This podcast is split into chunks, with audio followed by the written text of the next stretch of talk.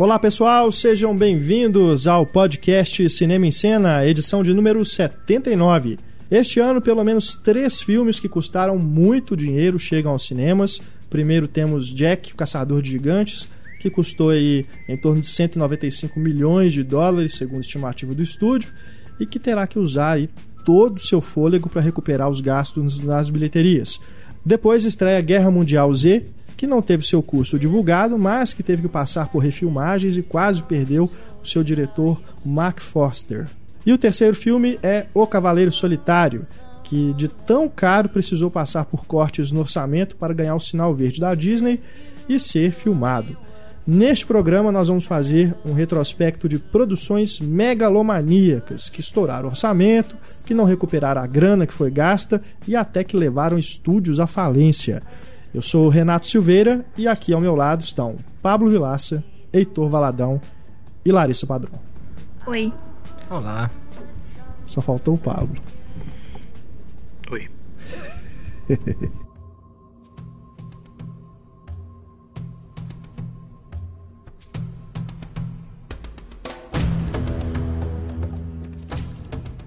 O histórico de filmes caros em Hollywood tem início ainda na era do cinema mudo, com a versão de Ben-Hur de 1925, com o advento dos filmes falados, da cor, enfim, com a própria evolução tecnológica, tirar um projeto do papel ficou cada vez mais caro. Claro, esse não é o único motivo.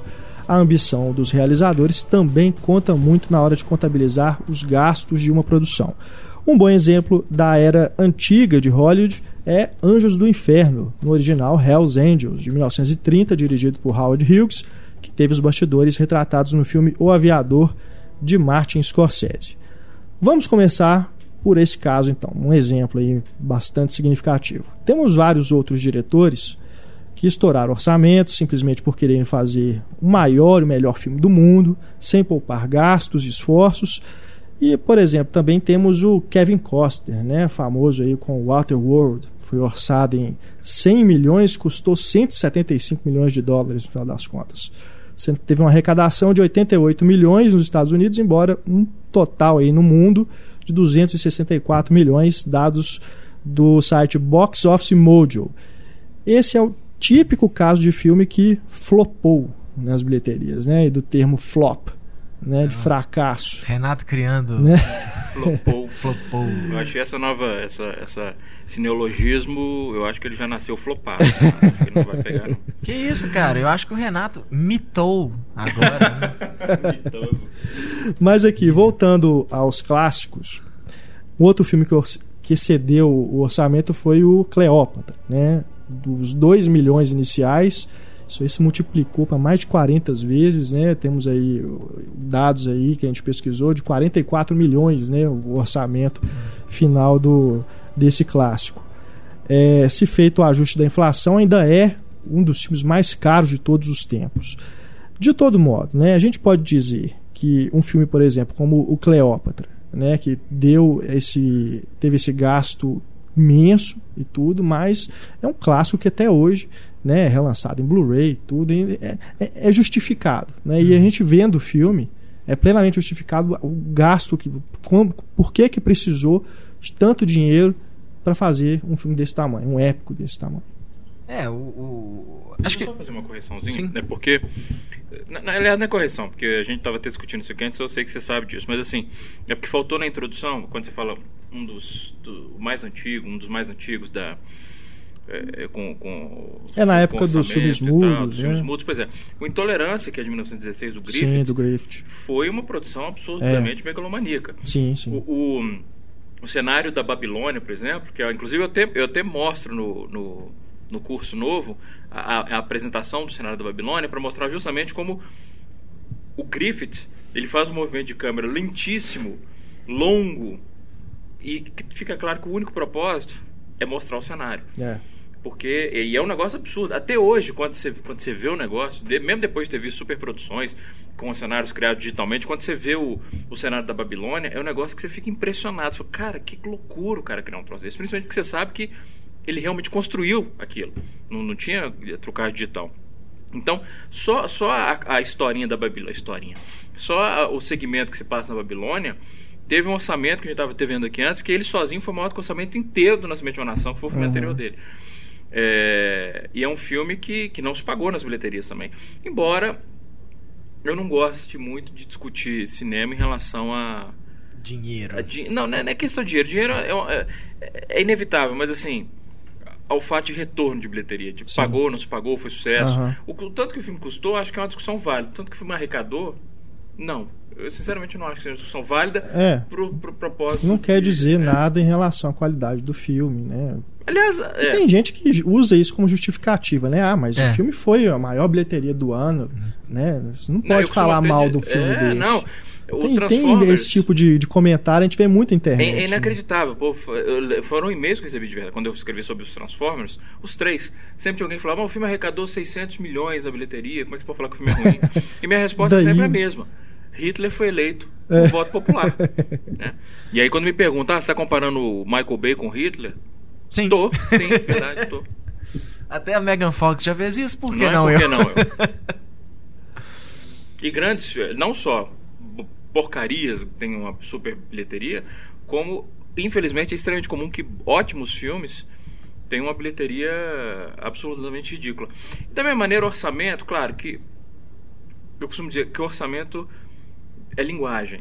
Então, o, o diretor fica limitado por um orçamento baixo, mas não necessariamente. Você tem casos de filmes que não custaram absolutamente nada, mas que são filmes que sobreviveram e que ganharam é, uma legião de fãs. Eu estava lendo ontem mesmo sobre a carreira do Shane Carruth, que está lançando um filme novo esse ano, Primer.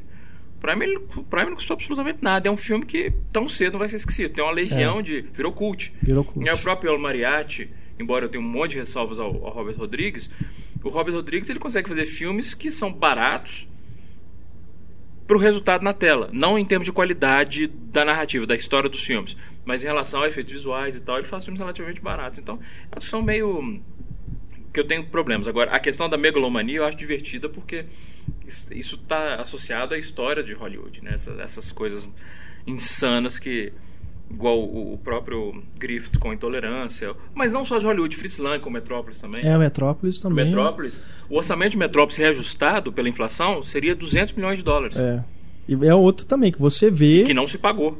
aqueles cenários, aquela coisa toda, você fala, pô, isso deve ter custado muita grana. Não, e mais do que isso, cara, porque não só teve que ter custado muita grana, mas na época não tinha nem impressora ótica, que depois ia ser usada para fazer é, é, planos com composite, né, que você junta dois pedaços. Não tinha nem, nem impressora ótica tinha. Os caras tinham que fa- fazer assim, construir cenário ou fazer trocagem com espelho para conseguir fazer aquela é uma coisa maluca, maluca.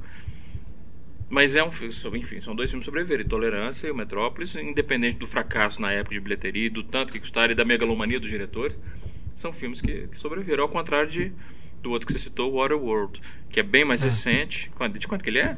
1995.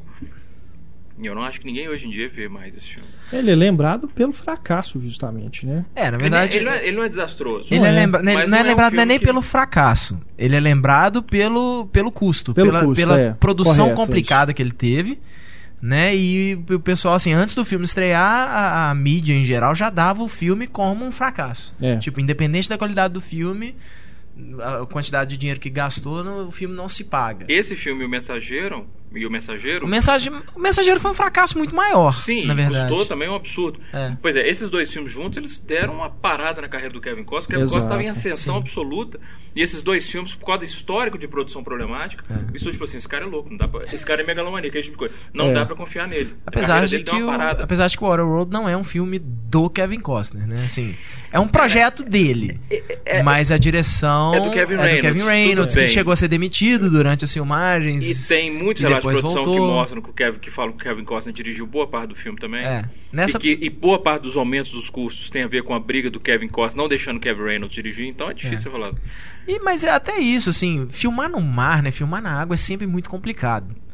Né? Pra qualquer filme, qualquer filme que os caras resolvem filmar no mar, pode saber que vai estourar o orçamento, É. porque é muito. É né, muito é caro. muito inesperado, você não sabe. Um belo dia, né? Tá, tá lá tudo bonitinho funcionando, no outro dia tem uma tempestade e você chega lá não tem mais set de filmagem. Tá tudo. E todos os filmes que tiveram boa parte das filmagens no mar mesmo, você pode ver que tiveram problemas de produção. Tubarão. É. é, é, Titanic, obviamente. O Tubarão tem um documentário chamado O Tubarão Não Está Funcionando. Já viu isso? Não. Ele nunca chegou a ser lançado comercialmente. Passou em circuitos e festivais, essas coisas. Chama The Shark is Not Working.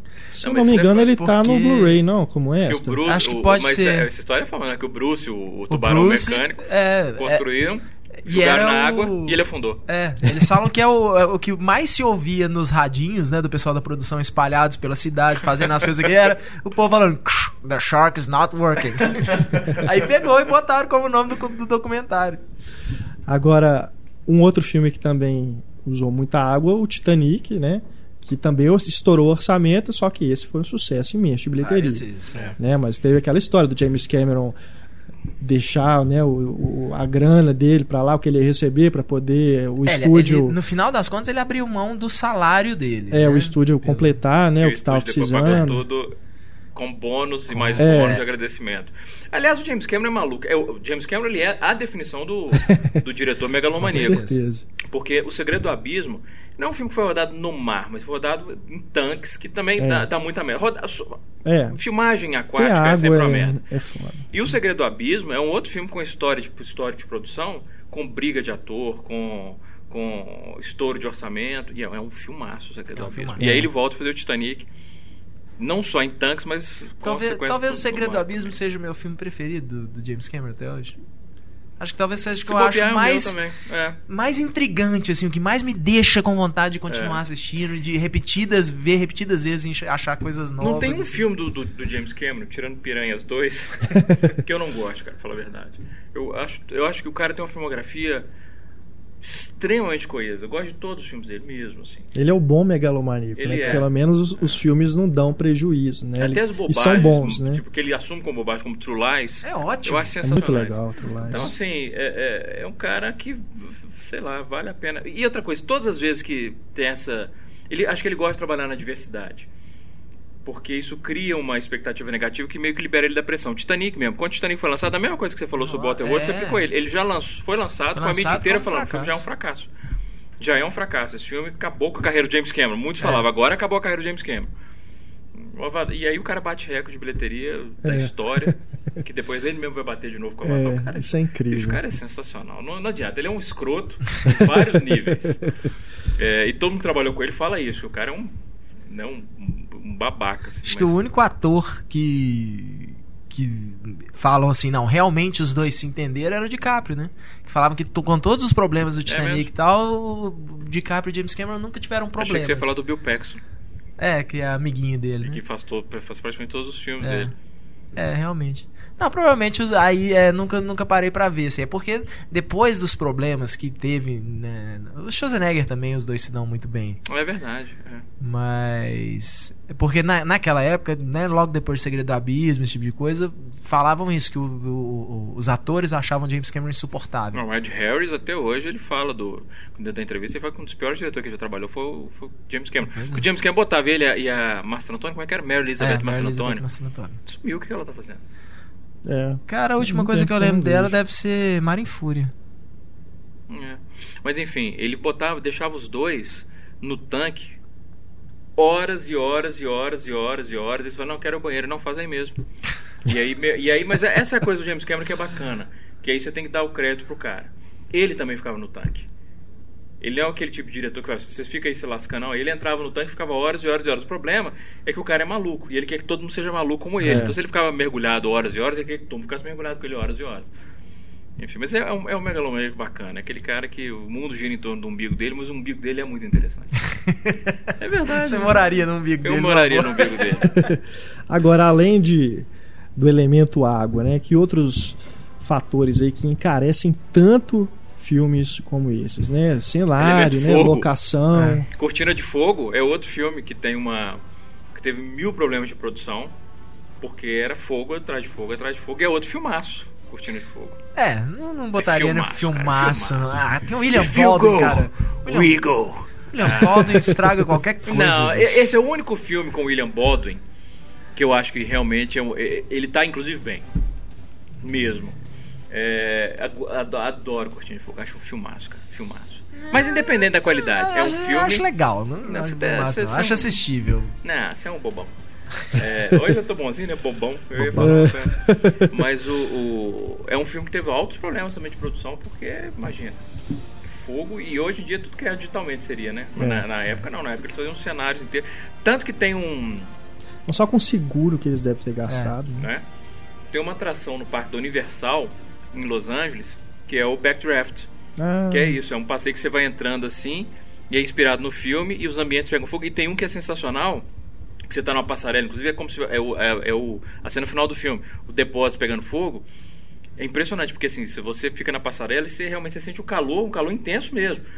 E a passarela cai, e as coisas. É sensacional, cara, o negócio. É sensacional. Ao nossa. contrário do que se pensa, é, a tecnologia encareceu muito o cinema, né? Assim, o pessoal normalmente pensa, ah, é. não, hoje em dia efeito visual, você faz tudo com efeito visual e tal, como se isso barateasse o custo de construir realmente um cenário. E é Barateia. exatamente o contrário. Não, não, não, não. não. É. Não, não, não, não é assim não. Se fosse fazer um filme, por exemplo, como Ameaça Fantasma, e você tivesse que construir os cenários todos que você vê no filme, primeiro que seria inviável. Não teria como Não, fazer isso. E aí- segundo que seria aí caro, mais caro. não, nós já, aí nós já estamos falando de duas coisas diferentes. É Inviável, eu concordo. Porque é o tipo de filme que é- são coisas que não. são extremamente complicadas de serem construídas de forma.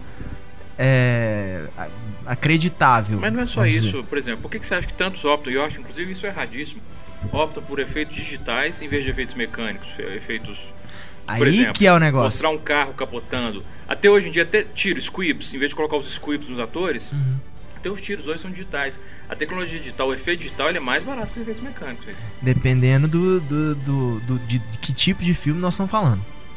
Por- o, o, o, o efeito mecânico, ele, ele é uma coisa mais difícil de filmar. Começa um pouco por aí, porque o mantra do, do, do século XXI agora desse negócio é o conserta na pós. E isso é até uma das coisas que o pessoal tava falando na. Quando teve aqueles protestos do, do pessoal na, do em. Los Angeles agora, o pessoal do efeito visual, que as empresas de efeitos visuais elas fecham contratos, né? Para, ó, vai, os efeitos especiais, os efeitos visuais desse filme vão custar 100 milhões de dólares. E aí já tá no finalzinho da pós-produção, o diretor vira e fala assim: ah, não gostei, muda a cor, muda a cor do céu, por exemplo. Ah, não, não é muda a cor do céu. Como se os caras fazem isso não é um efeito simplesmente que a gente aperta um botão e o céu muda de cor. Isso é uma coisa que tem que ser refeita. É, não, na verdade, esse, E aí- esse efeito específico que você citou, ele basicamente é isso, é apertar um botão Não, e tudo bem. de cor. Mas Isso é, o que é os caras reclamam, o que os caras reclamam é isso, é que muitas vezes eles tinham que refazer sequências inteiras pelo mesmo preço. Uhum. Porque as casas de efeitos visuais, como a concorrência é muito grande, então, é, não, o pacote tá fechado, tá pago, vocês fazem. E aí os caras têm que fazer horas extras, esse tipo de coisa e tal, e suar a camisa pra poder conseguir fazer o filme no prazo que o que eles tinham combinado. Eu visitei em Los Angeles o estúdio da Whitman Hughes, essa que faliu Uhum. agora. E, e realmente assim, é um ambiente de trabalho que lembra aquelas coisas de sweatshops. Sabe que, vocês, que É. eles falam dos, dos menininhos Ah, fazendo... fala que os caras botam, levam um colchão, assim, bota do É. lado da mesa, Era uma coisa, trabalha, não, trabalha, trabalha, deita, escuro, dorme, levanta. Frio pra caramba o tempo todo por causa das, das É. máquinas. E, e uma baia da- do lado da outra. Sabe? Muitas, inclusive, sem divisórias uma com a outra. Era realmente assim. Caramba. Era um negócio. Claro que os, os tops, eles tinham salas individuais que eram mal baratas, inclusive, porque elas eram cheias de enfeitinhos e tal. Mas os técnicos mesmo, os caras que punham a mão na massa, era um negócio. Eles, na época que eu fui, eles estavam animando, fazendo as animações do Alvin.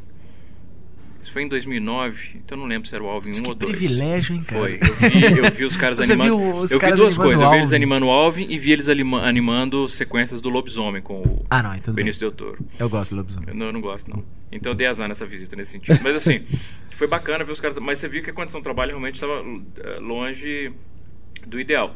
Mas eu insisto, Heitor, assim, de modo geral, os efeitos digitais, eles representam uma, uma alternativa bem mais barata que os Eu efeitos não sei mecânicos. se eu eu, eu Inclusive, considero uma, uma eu considero isso que eu ia falar, eu considero uma alternativa bem mais prática. Você não ter que construir cenário, uma mais coisa assim, barato. é muito mais prático, muito mais fácil de filmar.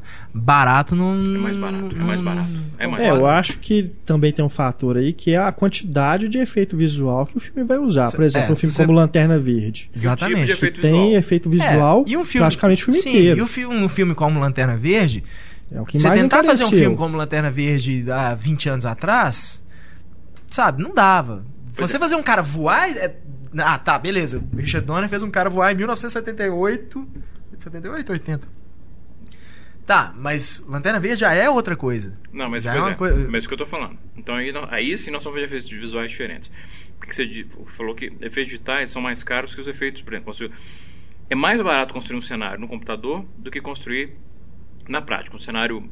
Tanto que não é à toa que várias, op- o- eh, várias produções hoje para televisão é a coisa mais impressionante do mundo. Assim, cenas que você fala assim, por que, que eles fizeram isso com tela Digital, verde? Que assim, é a pessoa andando na rua. É. Tipo, não ia ter gasto nem de cenário nenhum. Por que que fizeram com tela verde? Porque é mais barato filmar em frente à tela verde e colocar na pós do que sair com a, da equipe para ir pra locação. Ó, Essa série, As Brasileiras, né? Que, que tem, passou na Globo aí tem pouco tempo. Uhum. Eu me assustei outro dia, tava passando no, no jornal um make-off. Quase todos os episódios feitos em tela O verde. que é mais barato. Agora, o que é mais caro, e aí sim, E são essas criações cidades digitais, brasileiras, do tipo Alvin, né? do tipo Lanterna Verde. Mas aí nós não estamos falando de cenário, nós Pois estamos é. falando de, de, de criaturas digitais. Mas sabe o que, o que torna mais caro é exatamente isso. O, fato de que hoje você consegue fazer ah, uma produção praticamente inteira dentro de um estúdio de tela verde e depois coloca tudo na pós, isso aumentou demais a possibili- as possibilidades. Então, um filme que antigamente você fazia por um determinado preço, por exemplo, um exemplo recente é o Oz. 215 milhões de orçamento. Tá, tem astro, mega astro, o maior astro do filme ali é o Sam Raimi. Né? A coisa mais, o cachê mais caro ali provavelmente foi do próprio Sam Raimi. Então não, isso, isso é, é, o fato, tudo bem. O Oz Sim, também é cheio de falando- criaturas Não, digitais. e coisa, nós esse estamos tipo falando de um filme inteiro que foi criado no computador, Exatamente. cara. É diferente. O filme inteiro foi criado no computador. Você entende? Assim, Sim, mas é, é isso que eu falo. Quanto custaria um filme? Um exemplo, exemplo, as Não é usar o efeito animações. digital como substituto de efeitos mecânicos. Aí nós estamos falando de que a base do filme inteira depende do computador. Aí é outra discussão. Sim, mas, mas é isso que eu falo. Quando encareceu o cinema, é exatamente esse tipo de encarecimento que eu tô falando. O conceito das produções. O conceito da produção. Uma animação da Disney, por exemplo. É, um valente da vida custa 200 milhões. Enrolados. É. 276 milhões. Imagina. Porque tudo, Agora, é um tudo pé no saco mais lógico. o fazer tudo. animação. Hoje em dia provavelmente não tem nem mercado mais, né, assim, um mercado forte igual tinha pra fazer 176 milhões. para fazer uma animação à mão, né? Caro sim. As, as produções das- da Alguém- Pixar são al- tudo nessa casa. demitido, é. Produção da Pixar é tudo nessa casa. 200 e poucos milhões, um valente da vida, 180 milhões, uma coisa assim. Claro, por mais que fale assim, ah, mas né, são estrelas dublando os personagens e tal, mas espera aí, serviço de dublagem é muito mais barato do que ah, um serviço de atuação, pra começar. E- Essa informação do Enrolados eu não sabia. Nem, nem apostaram em tão estrela assim. A Mandy Moore, que dublou a menina. Quanto tempo fazia que a Mandy Moore não fazia nada decente? Nem foi Ah, nunca Eu também fez. não entendo porque Enrolados É, custa não- tudo isso. Não é um elenco caro mesmo, não. Também. Mas a animação é Eu não muito cara. ter custado 276 milhões. É- é- a- essa animação hoje 3D, Luciano né, que a gente fala, é o 3D ainda da época do Luciano Toy Huck. Story, não do Luciano 3D Huck. do efeito 3D. A culpa é do Luciano Huck. eu iria querer ver. Se eu fosse acionista da, da Disney, eu ia querer ver a planilha do Enrolados. Uma correção para baixo, 260 milhões, mas ainda, assim, é aí muito eu, Eu caro. ia querer ver a planilha desse filme mesmo. É. Muita coisa, o que, que é isso? O- Agora nem é tão mais comum assim, mas até um tempo atrás ele- já teve elencos que fizeram o filme quase falir. Por exemplo, aquela Sim. lista que a gente pegou dos mais.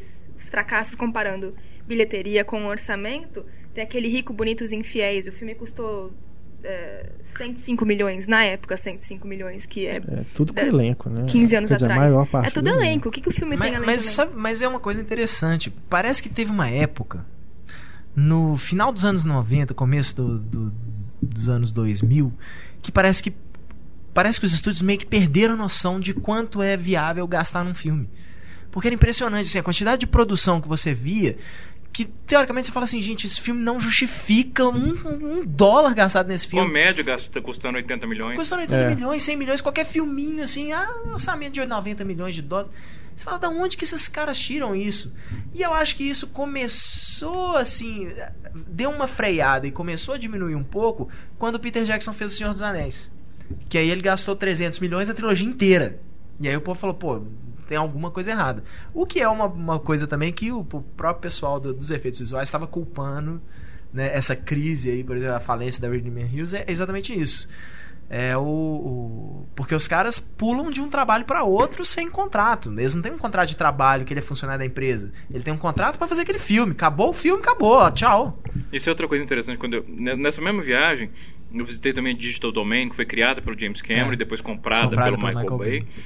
E, os- e o, o cara que fez a tour com a gente, ele estava dizendo que quando eles pegavam uma superprodução, aliás, o, o, ah, de, de quando eles estavam trabalhando em uma superprodução para quando eles estavam trabalhando em projetos normais, a, a equipe da Digital Domain aumentava em tipo 60%. Então você vê que a maior parte do- da, da equipe que está trabalhando num Transformers, por exemplo, 60, vai embora depois, eles É. demitem, eles pegam para.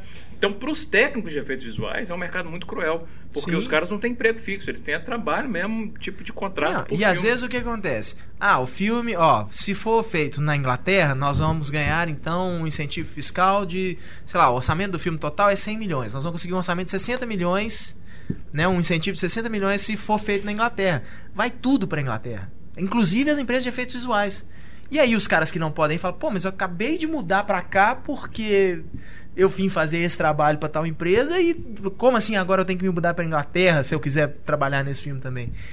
E os caras falam que isso acabava com a vida do, do, do- do pessoal. Só que os caras vão pra Inglaterra, o que sai de gente da Índia, da, da China, da, pra trabalhar lá também, que não é técnico, pra ficar lá o dia inteiro escrevendo código e fazendo essas coisas, é gigantesca. Então isso acabava com a vida dos caras também, do, desses técnicos de efeitos visuais. Então, é, aliás, é uma coisa que até assim, na hora que a gente fala de, de, de, de orçamentos assim assustadores, é uma coisa que a gente tem que levar em consideração também. Porque é, é- é impressionante, assim, na, é- é- a quantidade de dinheiro que os próprios, esses países investem em filme a troco de, de coisas que ainda são meio virtuais, né? Eles falam, ah, por exemplo, o Senhor dos Anéis e o Hobbit. Não, é tudo feito na Nova Zelândia. O governo dá uma grana monstruosa para isso ser feito na Nova Zelândia. Por quê? Ah, incentiva o turismo, incentiva a economia local e esse tipo de Peraí, coisa. a, a UETA é subsidiada? O quê? A UETA digital é subsidiada pelo governo? Não, não é subsidiada pelo governo. É- São aqueles acordos que os estúdios fazem com os governos de tudo quanto é país Incentivo fiscal, etc. incentivo fiscal. E aí é literalmente dinheiro na produção. Eles, como se eles, como se o próprio estúdio, o próximo, desculpa, o próprio governo injetasse dinheiro na- na- no negócio. A troco de quê? A troco de vocês virem trabalhar aqui. Vocês vão dar emprego para um monte de gente. Vocês vão mostrar nossas belas paisagens, incentivar o turismo e tal. Então é tudo uma coisa muito, exatamente isso, muito virtual ainda que os governos estão investindo.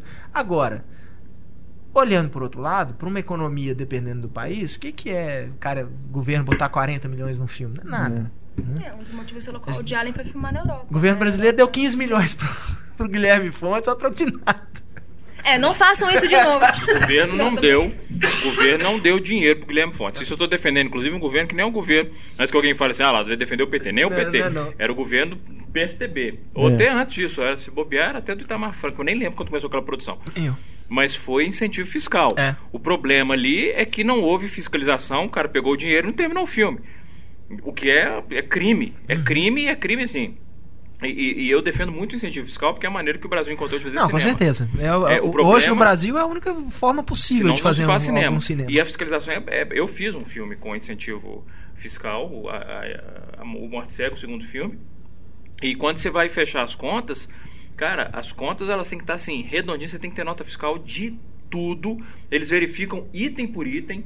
Se tiver faltando assim, se você não conseguir justificar um centavo de gasto, Tem que devolver. você, você tem que devolver e seu nome fica barrado para você poder outros projetos. É. Então, assim, a fiscalização, até talvez, não sei, até talvez o resultado da, desses, dessas histórias, como por exemplo, não só do Guilherme Fontes no, no, no Chateaubriand, era Cha- Chateau, Chateau. quanto a Norma Mengel também no. Foi no Guarani? É.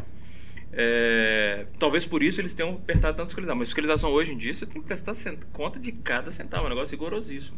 Não, isso também aconteceu bem no começo das, da- das leis de incentivo, bem quando elas foram implantadas, que o Guilherme, aconteceu esse troço com o Guilherme Fontes. Então, acho que a própria fiscalização na época ainda estava se consolidando, né? Porque É, mas é um absurdo mesmo. Isso é- Agora, acho que não tem como. Acho é que a coisa terra que- da impunidade. Mas É. quando vocês falam assim, né, que aqui no Brasil as pessoas, o povo que rouba e tudo fica impune, porra, isso é um exemplo.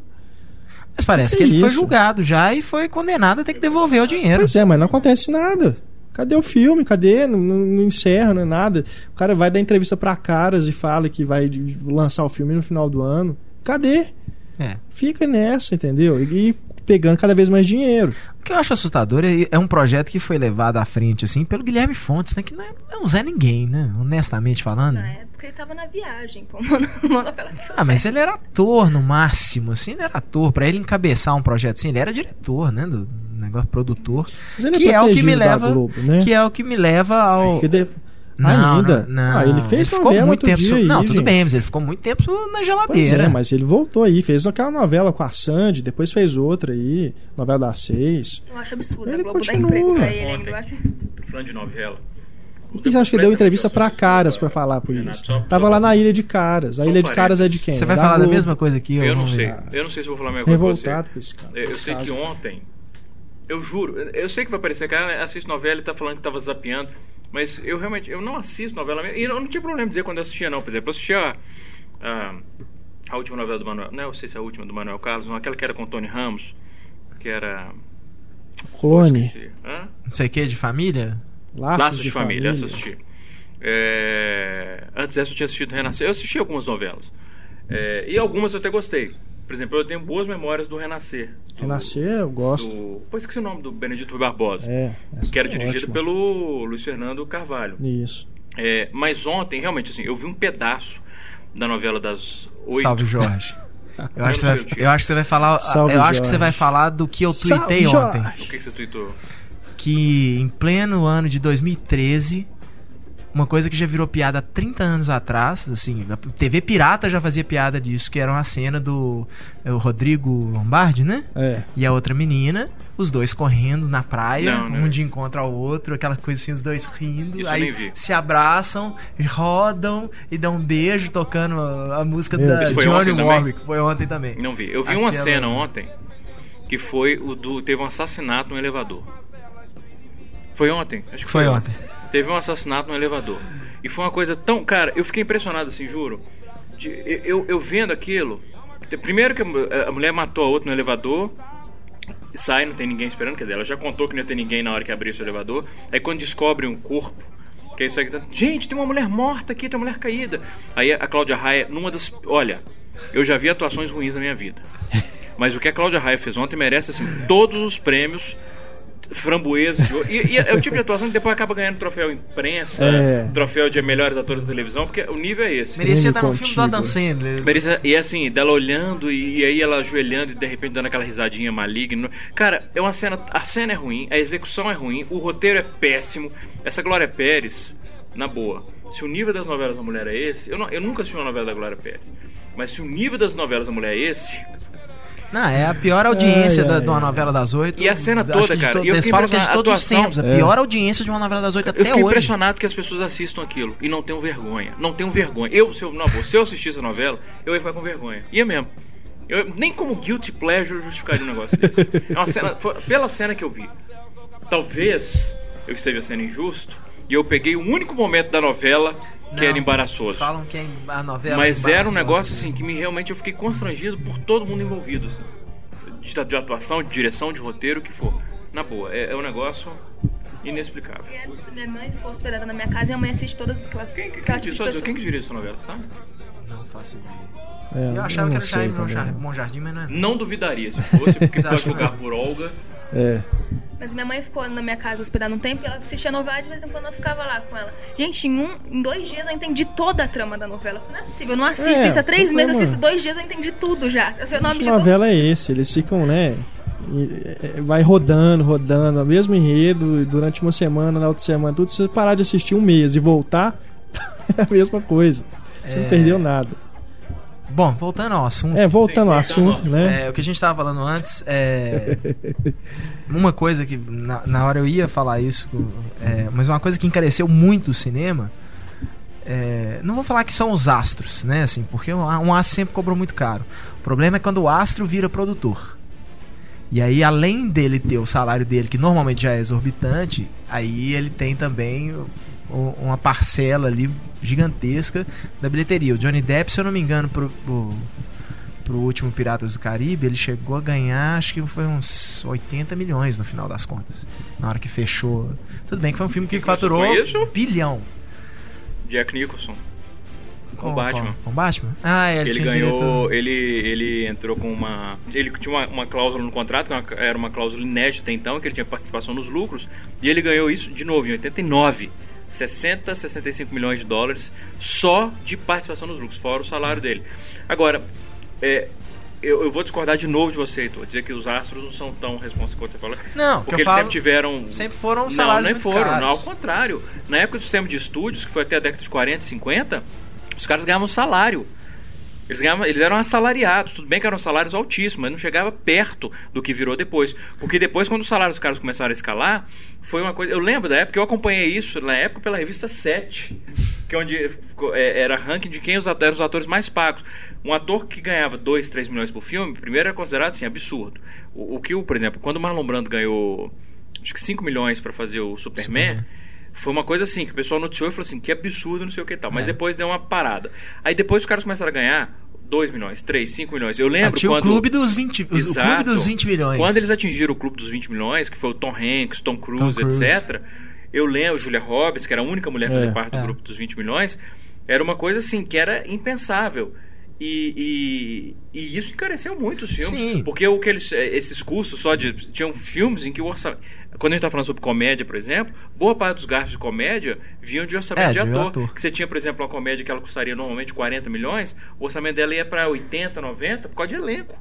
E isso não era coisa que até a década de 40, 50 era impensável. É o. Chris Tucker com A Hora do Rush, por exemplo. Não é? É. Que é um negócio que pra mim é inexplicável, cara. O cara Realmente. fez o primeiro filme, quando ele fez o segundo, o cara ganhou 20 milhões. Chris Tucker. Só isso que é? ele fez. Chris Carreira Tucker. dele se É, a resume a carreira hora do dele se Rush. resume a Hora do Rush. O- E o cara Chan tava. Exato, o cara tava. Ele tava atuando com o Jack Chan, cara. E o Jack Chan não ganhou os 20 milhões. Mas, mas isso é, é surreal, assim, porque no. Não sei se você sabe, no Homem de Ferro 1, o Terrence Howard ganhou mais que o Robert Downey Jr. Ah, o salário é? do Terrence Howard foi mais alto que o do, do Robert Downey Jr. E aí o que aconteceu? porque o o filme foi um Jr. sucesso. Não, o Robert Downey Jr. tava super em baixa na época. Na né? época do Homem de Ferro ainda? Sim, foi o filme que levantou a carreira É. dele. É, porque ele ainda devia ter problema até de seguro, então se bobear, É. né? Ele já tinha E voltado, mas ainda não era É, o ele- mega é, ele tava astro que se trabalhando tornou e tal, assim, mas ele não era astro. assim, Tinha feito aquele Crimes de Detetive. Crimes- Garotos Incríveis, Beijos né? e Tiros. É, beijos e tiros. Ele tava, É. ele tava voltando É. a carreira, com a carreira dele. Gótico. Então ele é- Mas ele é, é, né, assim, foi, o- foi o filme que botou ele de volta como um, primeiro, como um protagonista É. de grande produção, né? E, de- e novamente. agora ele ganha porcentagem nos lucros até dos Vingadores. É, os Vingadores, se eu não me engano, ele ganhou. Também foi uma coisa assim, 60 milhões no final das contas com os Vingadores. Se Não, me é. ano passado ele foi o ator mais bem pago do ano, assim, considerando que ele levou É, Sherlock tudo. Holmes, é, Vingadores. Não, esse o papo Terrence aí de Howard quis que. voltar no Homem de Ferro porque ele queria. O Terrence Howard não Queria quis voltar porque ele queria ainda. mais grana ainda. Mas porque não todo é- mundo queria mais grana, né? Aí Robert, né? Os caras É. falaram, não, Robert Downey Jr. compensa, né? A gente tem que pagar. Mas o Terrence Howard, eles falaram, não, então. Não, e esse papo aí de que o Homem de Ferro 3 vai ser o último dele como Homem de Ferro. Cara, Isso é eu- sempre. O nome disso Duvido. sempre é estratégia de negociação. É. O Terrence Howard, ele, ele. É porque também teve isso também. Ele foi o primeiro a ser contratado para Homem de Ferro, né? Tanto que na hora que ele foi o contratado, todo mundo falou assim, pô, né? O Homem de Ferro agora vai, vai, vai mudar de cor, como assim e tal? O Tony Stark vai ser negro, né? Teve uma, umas suspeitas. E aí eles falaram, não, nós ainda não achamos o nosso Tony Stark, mas foi o maior Cara, salário. o cinema em cena, a gente deve ter isso aí nos nossos arquivos. Deve. Eu lembro quando Tom Cruise ia ser o Homem de Ferro. Tem, tem, Tem. Eu lembro de eu ter escrito ainda essa, essa nota na época. Mas você tem esses atores que eles só dão dinheiro na franquia deles. Por exemplo, quando terminou a série Harry Potter, o Daniel Radcliffe ganhava uma fortuna. Depois, os papéis seguintes mantiveram o salário dele lá alto, que era o Daniel Radcliffe. Mas uma coisa que foi comprovada é o Daniel Radcliffe só é chamariz de bilheteria como Harry Potter. Com certeza. e tem assim, tem uma série de atores que eles só Com certeza. funcionam como chamariz de bilheteria nas franquias deles. É. Então, isso é...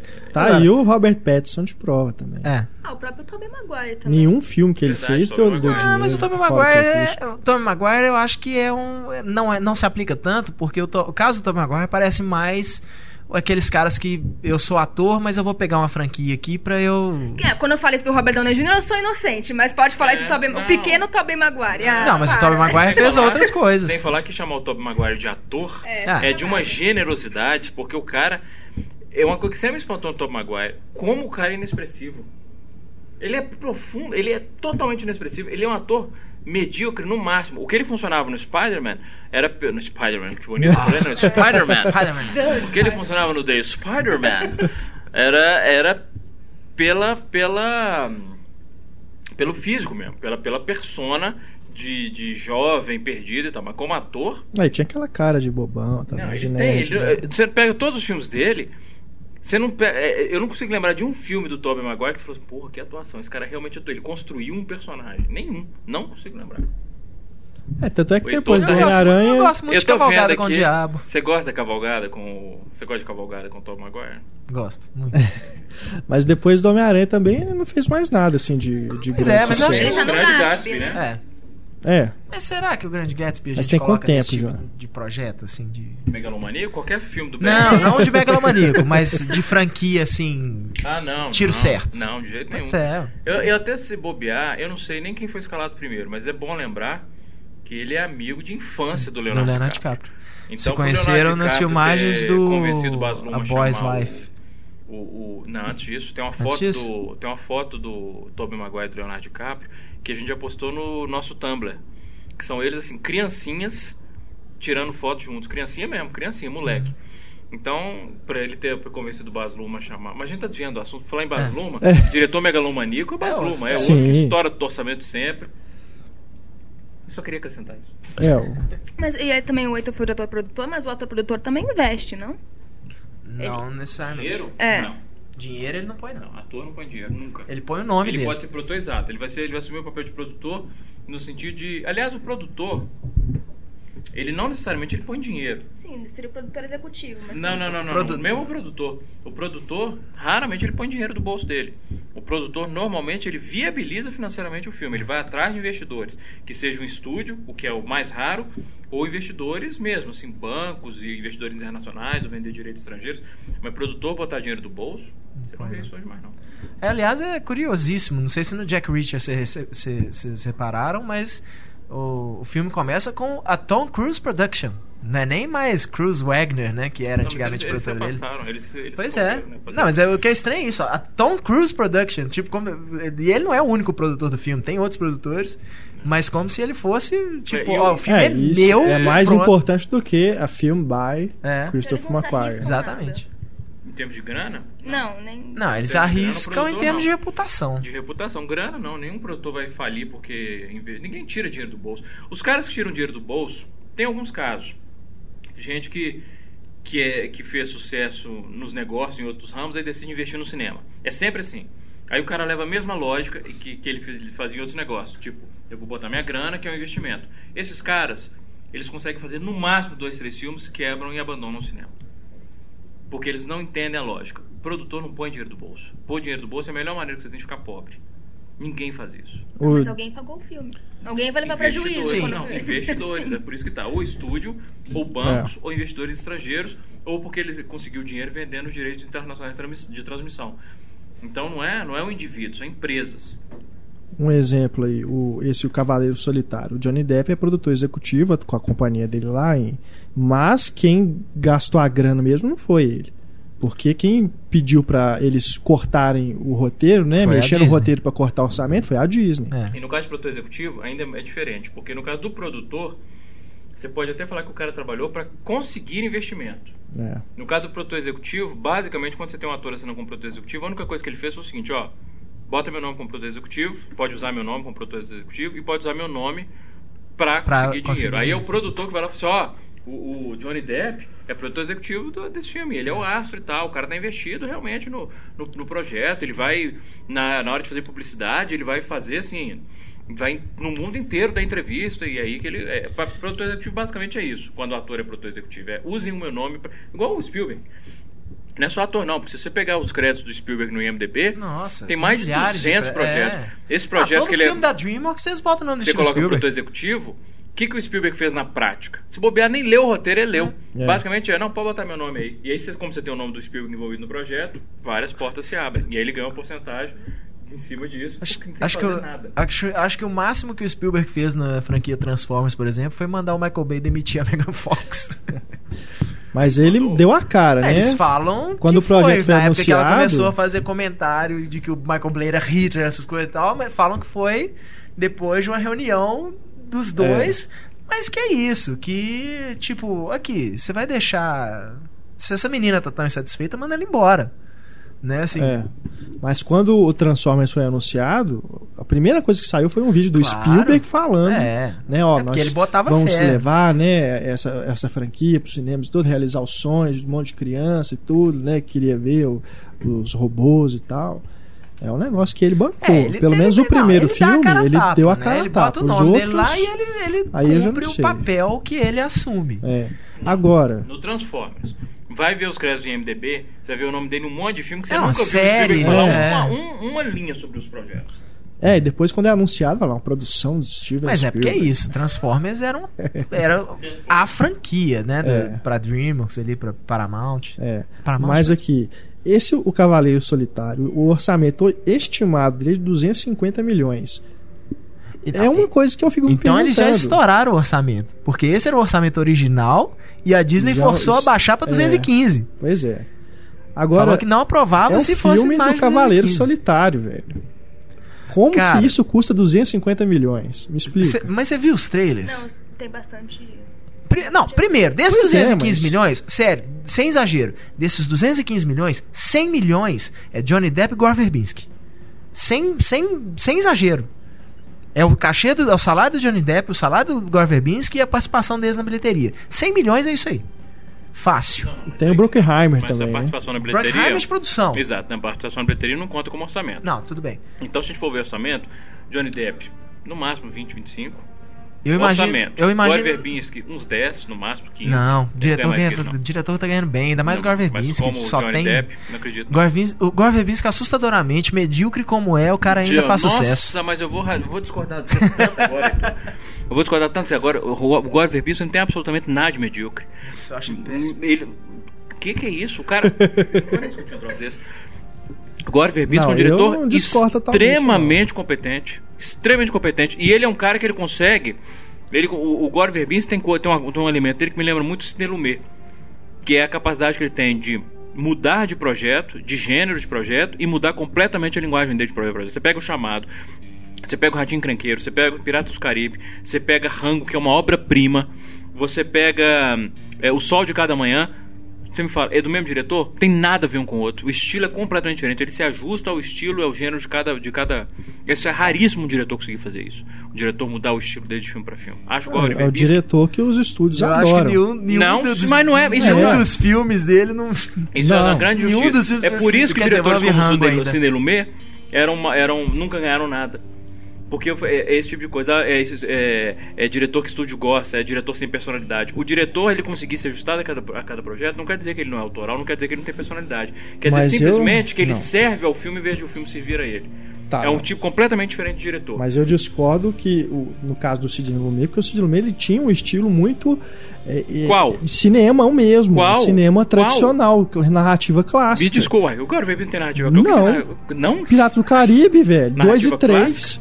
Ué, o que, que isso tem a ver? Uai, mas você vê os filmes. Não, o que, que isso tem a ver com a narrativa clássica? Não, fala que ele não segue. Não é a mesma coisa. Como assim não segue narrativa Não, no, clássica? no sentido de que o, o, o Sidney Lumet é um diretor muito mais elegante. Você vê que ele. ele Isso, isso, os é mais planos. que- Não, desculpa. não, os planos. Do, no filmes meio dirigia filme na década de Verbi- 60 70.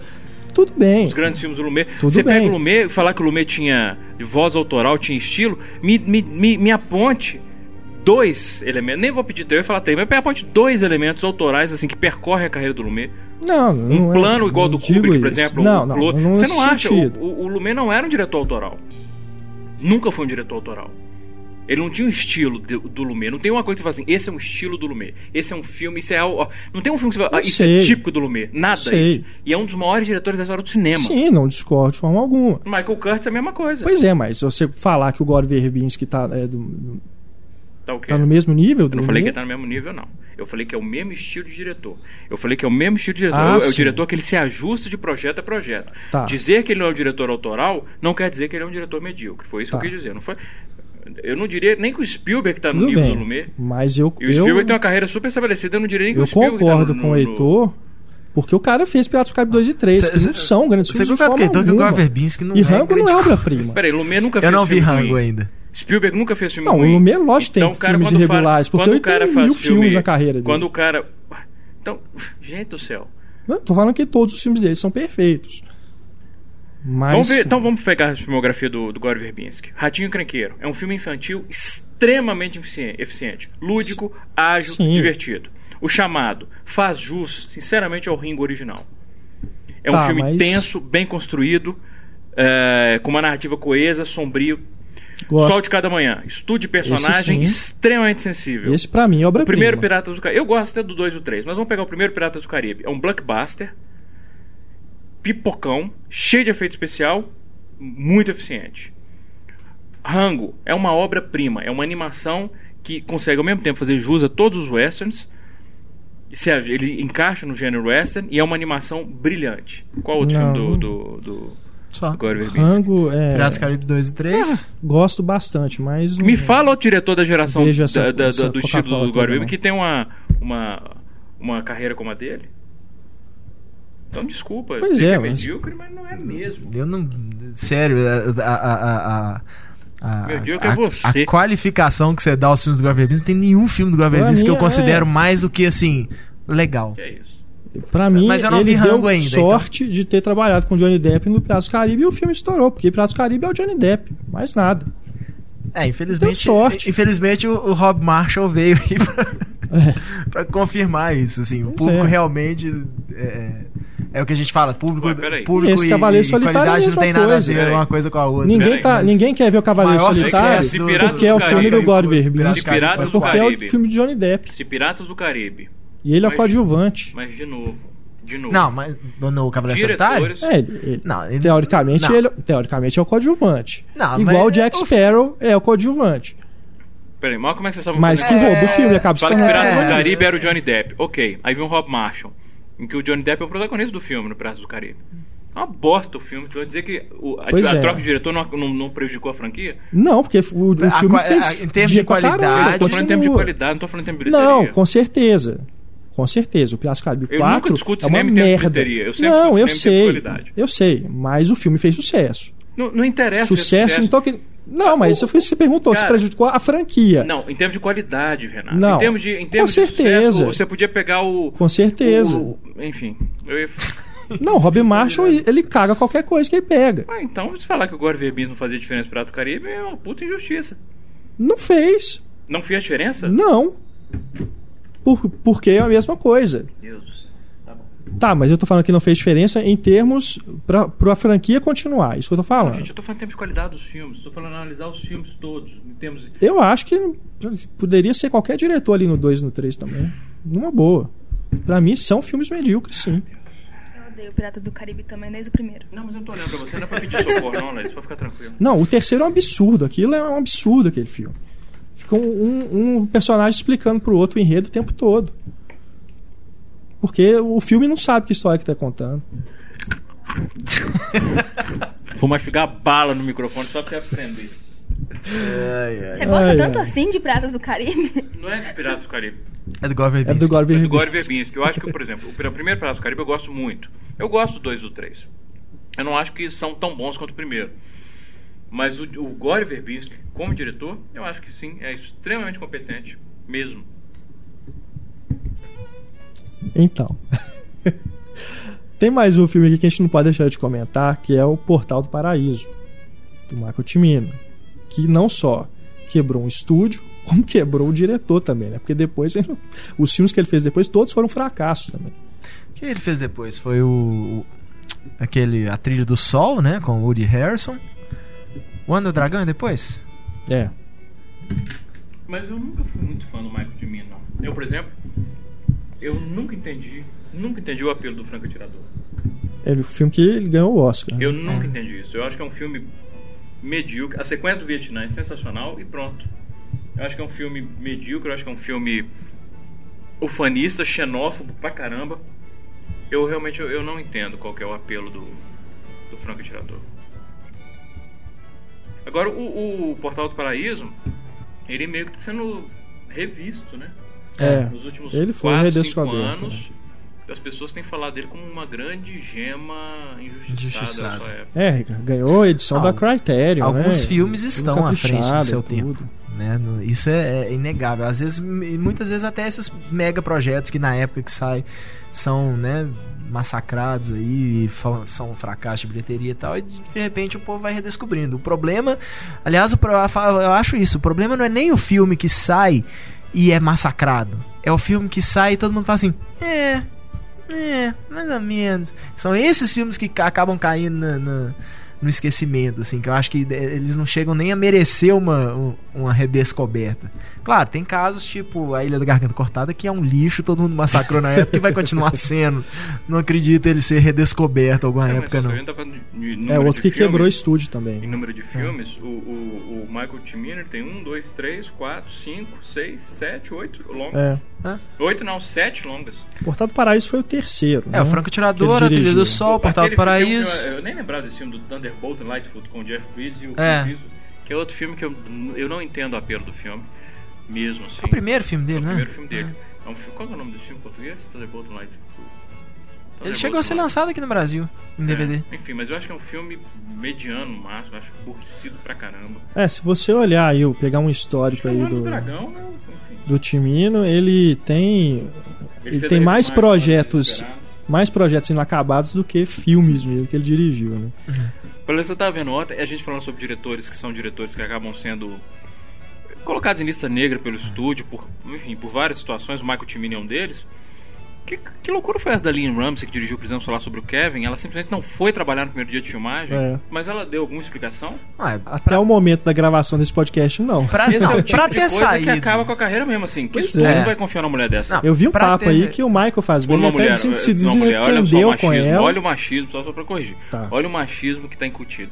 Eu que vivo, mas é mesmo, Uhum. eu que vivo defendendo o papel da mulher em todas as áreas, principalmente Hollywood, como é redutivo. Que, nunca mais vai querer trabalhar com uma mulher dessa, nunca vai mais querer trabalhar com uma profissional dessa, É. independente do gênero. Ah, mas é Qualquer a um mesma que coisa Sim, falar sim, com um cara desse. Mas, Não, mas eu é, a gente tem que tomar cuidado. Língua, a linguagem é um negócio muito poderoso. tem um rumor aí de que o- até o Michael Fassbender, que também saiu do projeto, É. tinha se desentendido com ela antes de começar as filmagens. Mas não sei. Falar sobre o que foi o Às vezes ela é uma diretora complicada, Acho né? que foi. É. Tem outro? Igual a Julie Taymor. Julie Taymor é outra, que é também complicadíssima É. de trabalhar. Mas o esse da Lynn Ramsey, é, pra já ter saído Agora em é tudo quanto é veículo, assim, parece que ela se real- realmente, assim, isso parece que foi é, é, problema mesmo, de produção e Mas ela... isso é inédito, a pessoa não ir fora. trabalhar é um negócio assim, não avisar nada, não vai trabalhar. No Né, primeiro o dia. É, não produtor falou, né? assim, que não sabe. Ele não não sabe o que aconteceu. Pois é, eu ainda fiquei pensando assim, assim, aham, aí depois saiu a nota falando assim, que a diretora encontrada morta, né, quase foi assassinada, né, É. tal. Mas pelo jeito que já colocaram, é assim, literalmente tchau, tô indo embora, não vou fazer mais e sumiu. Isso? Não, alguém deve ter ligado pra Eles vão ela. ligar pro, eles vão ligar pro Brett Ratner pra ele lá substituir ela. Não, quem vai mais. dirigir é o Gavin O'Connor. Ah, já, já, Já foi contratado. Já. Gavin Quem? O'Connor, É, fez o Guerreiro. né? Guerreiro e o Força Policial. É. O Ah, Joe é. Edgerton tá no filme deve É, ter sido uma dica dele. Assumir né? um projeto que já tá todo Não, já tá pronto, né? tá assim, pronto, é quer filmar. dizer, é filmar, cê- o lá e gritar ação. É, é um negócio assim, é difícil achar um, um- Podia ter chamado o cara Glória Verbinski. isso, né? provocação barata, vai tomar seu rabo. Não aceitaria porque o cara ele, ele, ele gosta de pensar os filmes dele, ele tem visão pros filmes dele. Ele não, ele não dirigiria a visão de outro. É, Sabe o que eu acho legal? É que de repente sai esse filme e o filme, assim, é uma obra-prima.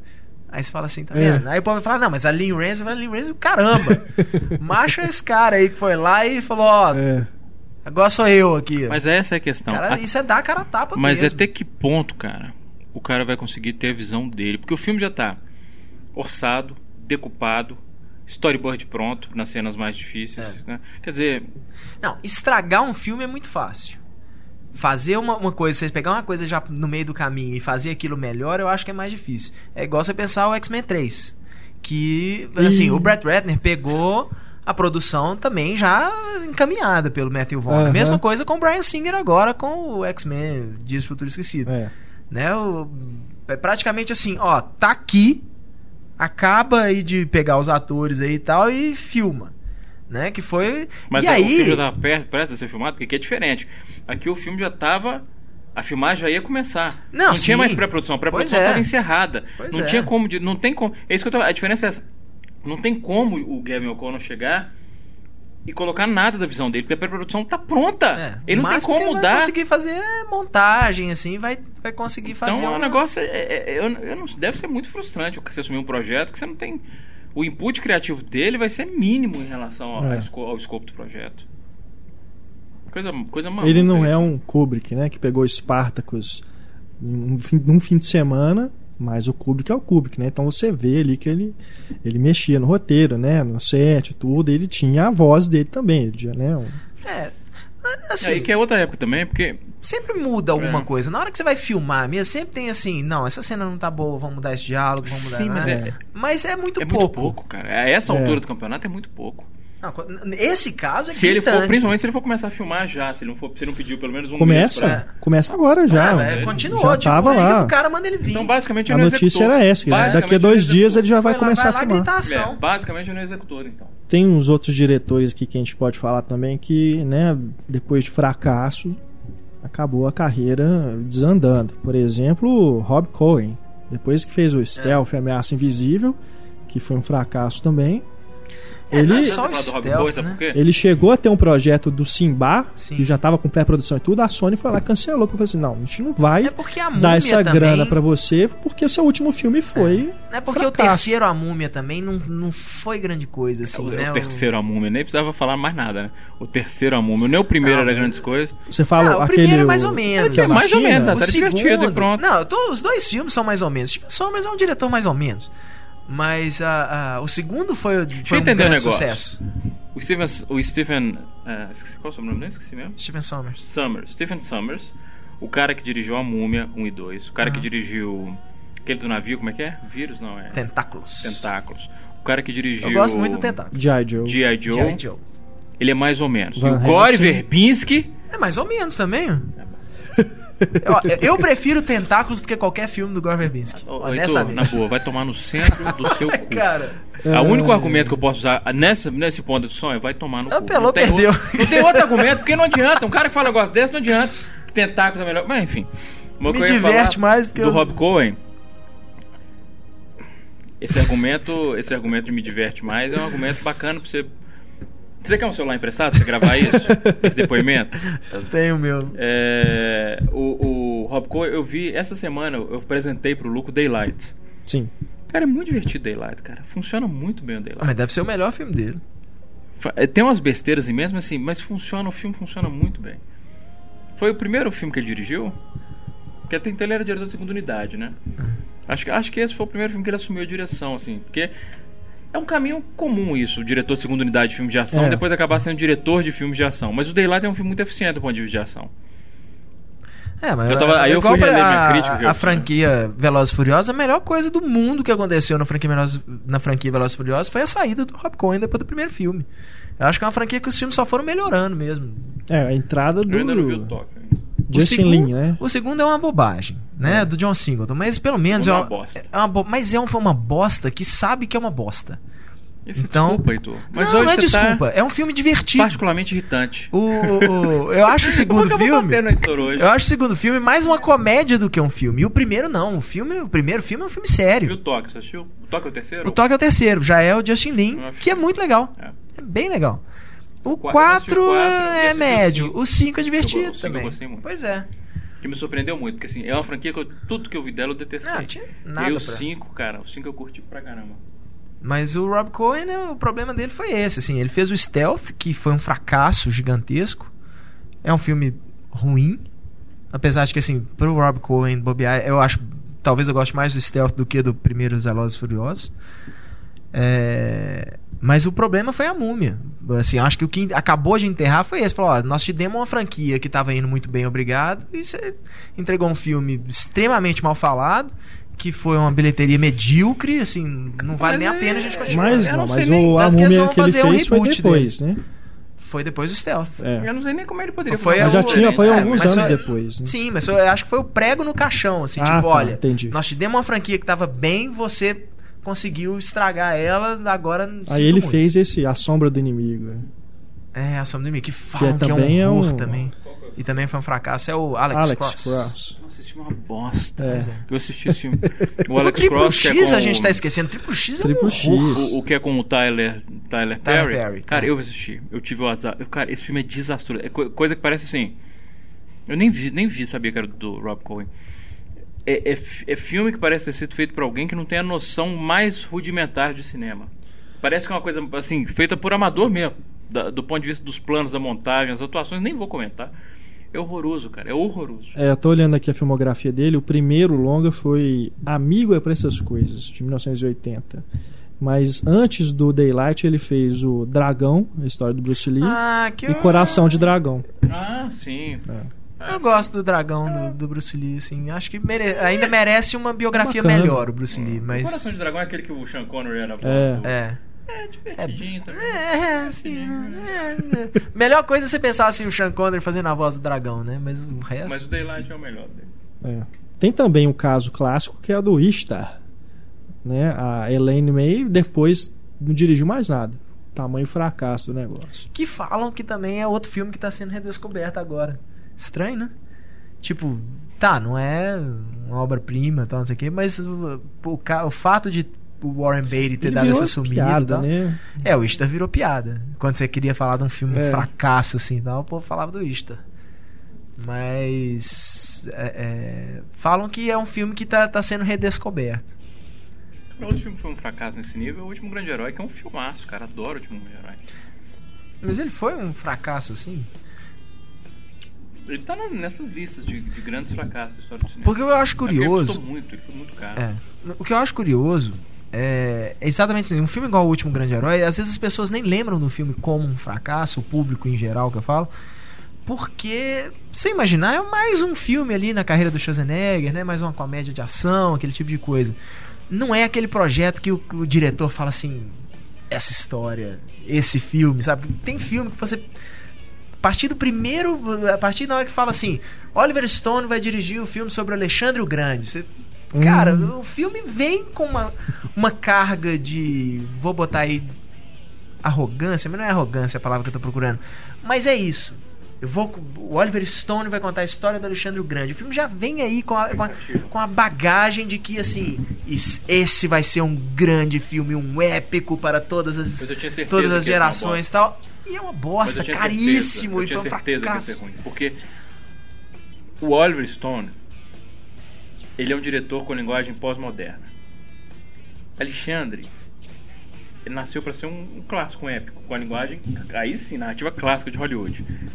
É claro que não ia dar certo. É óbvio que não ia dar certo. É óbvio. Pra mim era muito óbvio. Eles mistu- foram, é, um, é, é o tipo de coisa que o diretor é autoral demais pro filme que ele tá querendo pegar. Agora, o último grande herói, eu, eu discordaria que é tipo mais um filme na carreira do. Eu Não, acho que eu falo assim, que eu falo mais um filme na carreira, eu falo isso, a impressão que fica. prévia. É, é igual você pensar, por exemplo, assim, o Tom Cruise teve alguns fracassos nos, nos últimos anos. Né, o, aquele filme com a Cameron Diaz lá, não foi grandes coisas, o Valkyria e tal. Mas acaba passando batido. Assim, na, na carreira do cara, considerando assim, isso eu falo Ah, em relação a um grande público. Ok. Né? O povo não lembra assim, ah, foi um fracasso na época. não sei o quê. Ah, O último grande herói, eu acho que é um dos filmes mais ambiciosos do ponto de vista de história que o Schwarzenegger trabalhou. Mesmo. A metalinguagem daquele filme é brilhante. É, eu, eu coloco no- na, na mesma turma ali, assim, do tipo de filme que o Schwarzenegger fez, mesmo do True Lies, por exemplo, essas com- uma comédia de ação bem feita. Não, não acho. Eu acho que o último grande herói está acima, ele tá acima disso. Porque o True Lies é uma comédia de ação muito bem feita. Uhum. Que mistura gêneros muito bem. A espionagem, a comédia, o drama de casal, etc. O último grande herói, ele ao mesmo tempo que ele é uma comédia de ação, ele investe na metalinguagem, que é um negócio muito difícil de conseguir fazer e fazer bem feito, sem soar bobo. E é uma crítica ao próprio gênero no qual ele está inserido. Ele consegue fazer melhor, por exemplo, do que o Pânico, a tarefa de criticar convenções e clichês, ao mesmo tempo que está seguindo as mesmas convenções e clichês. Eu acho, e sem falar, então, só por isso eu acho o último grande herói sensacional. Principalmente o jogo do, do Schwarzenegger com ele mesmo, o personagem conhecendo o ator que, que interpreta e o personagem sendo fruto da persona do ator, sendo que a persona do ator no filme, quando ele está vivendo ele mesmo, é diferente da persona. É É sensacional. genial. É genial. E, a sequ... e, e como, como sequências de ação, o John McTiernan, É, Ah, não, isso aí. a cena do elevador do tiroteio no- na cobertura, que culmina no elevador se desprendendo do prédio, aquilo é sensacional. Então é um filme que tem as sequências de ação são muito boas. E a história do filme é muito, muito, muito, muito É. boa. E tem um vilão que é sensacional, que é o É. que vive é o Charles. Charles Dance. Charles Dance, Charles Dance, que é um Que vilão hoje tá sensacional. no tem uma cena que eu lembro que Guerra é ótima. Se, se você encostar num fio de cabelo dela, ele fala, para. Ele vai lá, pega um fio de cabelo dela, arranca. E aí? É, ele arranca e vai lá na frente Aí, dele vai, parte. né, parte o fio no meio, assim. É, muito bom. Adoro aquele filme, adoro aquele filme. John McTiernan, né, cara? Que infelizmente é, é um diretor que a gente perdeu, né? Ah, Que tá pa- que- Ele tá pagando pato, né? O Pois Tom é. Cruise estava envolvido num, prote- num processo parecido, né? E acabou o juiz, é, é, tipo, vai preso dismiss mesmo? the case. Ele tem uma semana, né, pra se E entregar. qual que é a pena dele? Um ano. Mas dizem que ele sofre de depressão. Então Ah, acho é, que o mesmo, problema- mesmo problema é depois que- que passar isso tudo, não vai voltar a ser a mesma É, coisa. Pelo menos não Mesmo no se ele fizer outro que ele era, né? filme, Porque ele, de repente, uma- nessa coisa. época do Último Grande Herói, é aquele com o John Travolta, o Samuel Jackson, que é muito legal, é o Basic. Violação de é conduta. Violação de conduta. É. Que é o, o Samuel Jackson É desaparece com a, com a turma de fuzileiros e aí o John Travolta, É. que é o investigador do caso. Ah, 2000 e pouquinho? É. é. Quer dizer, ah, desculpa, eu agora não sei se é o Basic ou se é a refilmagem do Rollerball, que é, Não, a, é o Basic mesmo. que é a fonte de todos os problemas que o John McTiernan tá tendo, é exatamente o Rollerball. Foi durante as filmagens do Rollerball que ele mandou grampear o telefone do produtor. É. Mas enfim, né? Já estamos também desviando.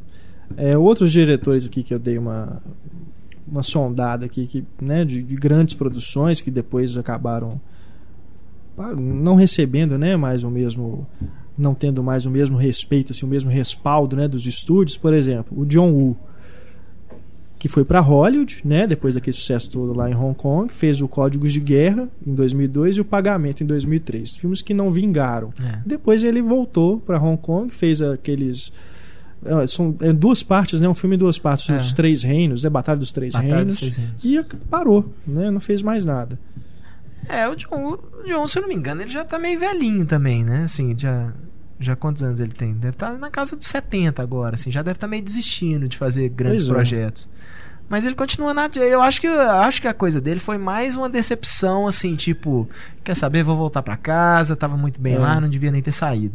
Porque o Código de Guerra foi caro e esse foi, Foi. fracasso mesmo. Pagamento é, aquela. Pagamento. No meio do eu- caminho, pagamento né? eu já vejo um filme. Eu tenho que, pô, tenho que rever pra realmente falar. Mas quando eu vi o filme, eu já achei um filme tão desinteressado. É, Sabe, assim, parecia que literalmente o John Woo tava lá tomando café, comendo rosquinha e falando, "Não, faz, filma aí, ação, vai.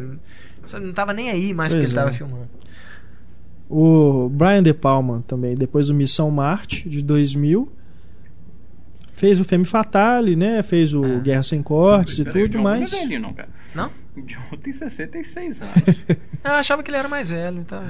Mas o Brian De Palma ele também tem a questão pessoal também, né? De, de interesse artístico. É, o Brian também. De Palma ele não tá afim de trabalhar pra É. estúdio mais, ficar É. fazendo filme de estúdio. Ele, é, é- isso foi uma, uma coisa que perguntaram pra ele na Mas época essas do grandes Missão produções ele Impossível. parou mesmo. Né? É, na época do Missão Impossível perguntaram pra ele é, é, sobre isso e ele falou, olha, fazer, fazer filme pra estúdio eu faço tão bem quanto qualquer um.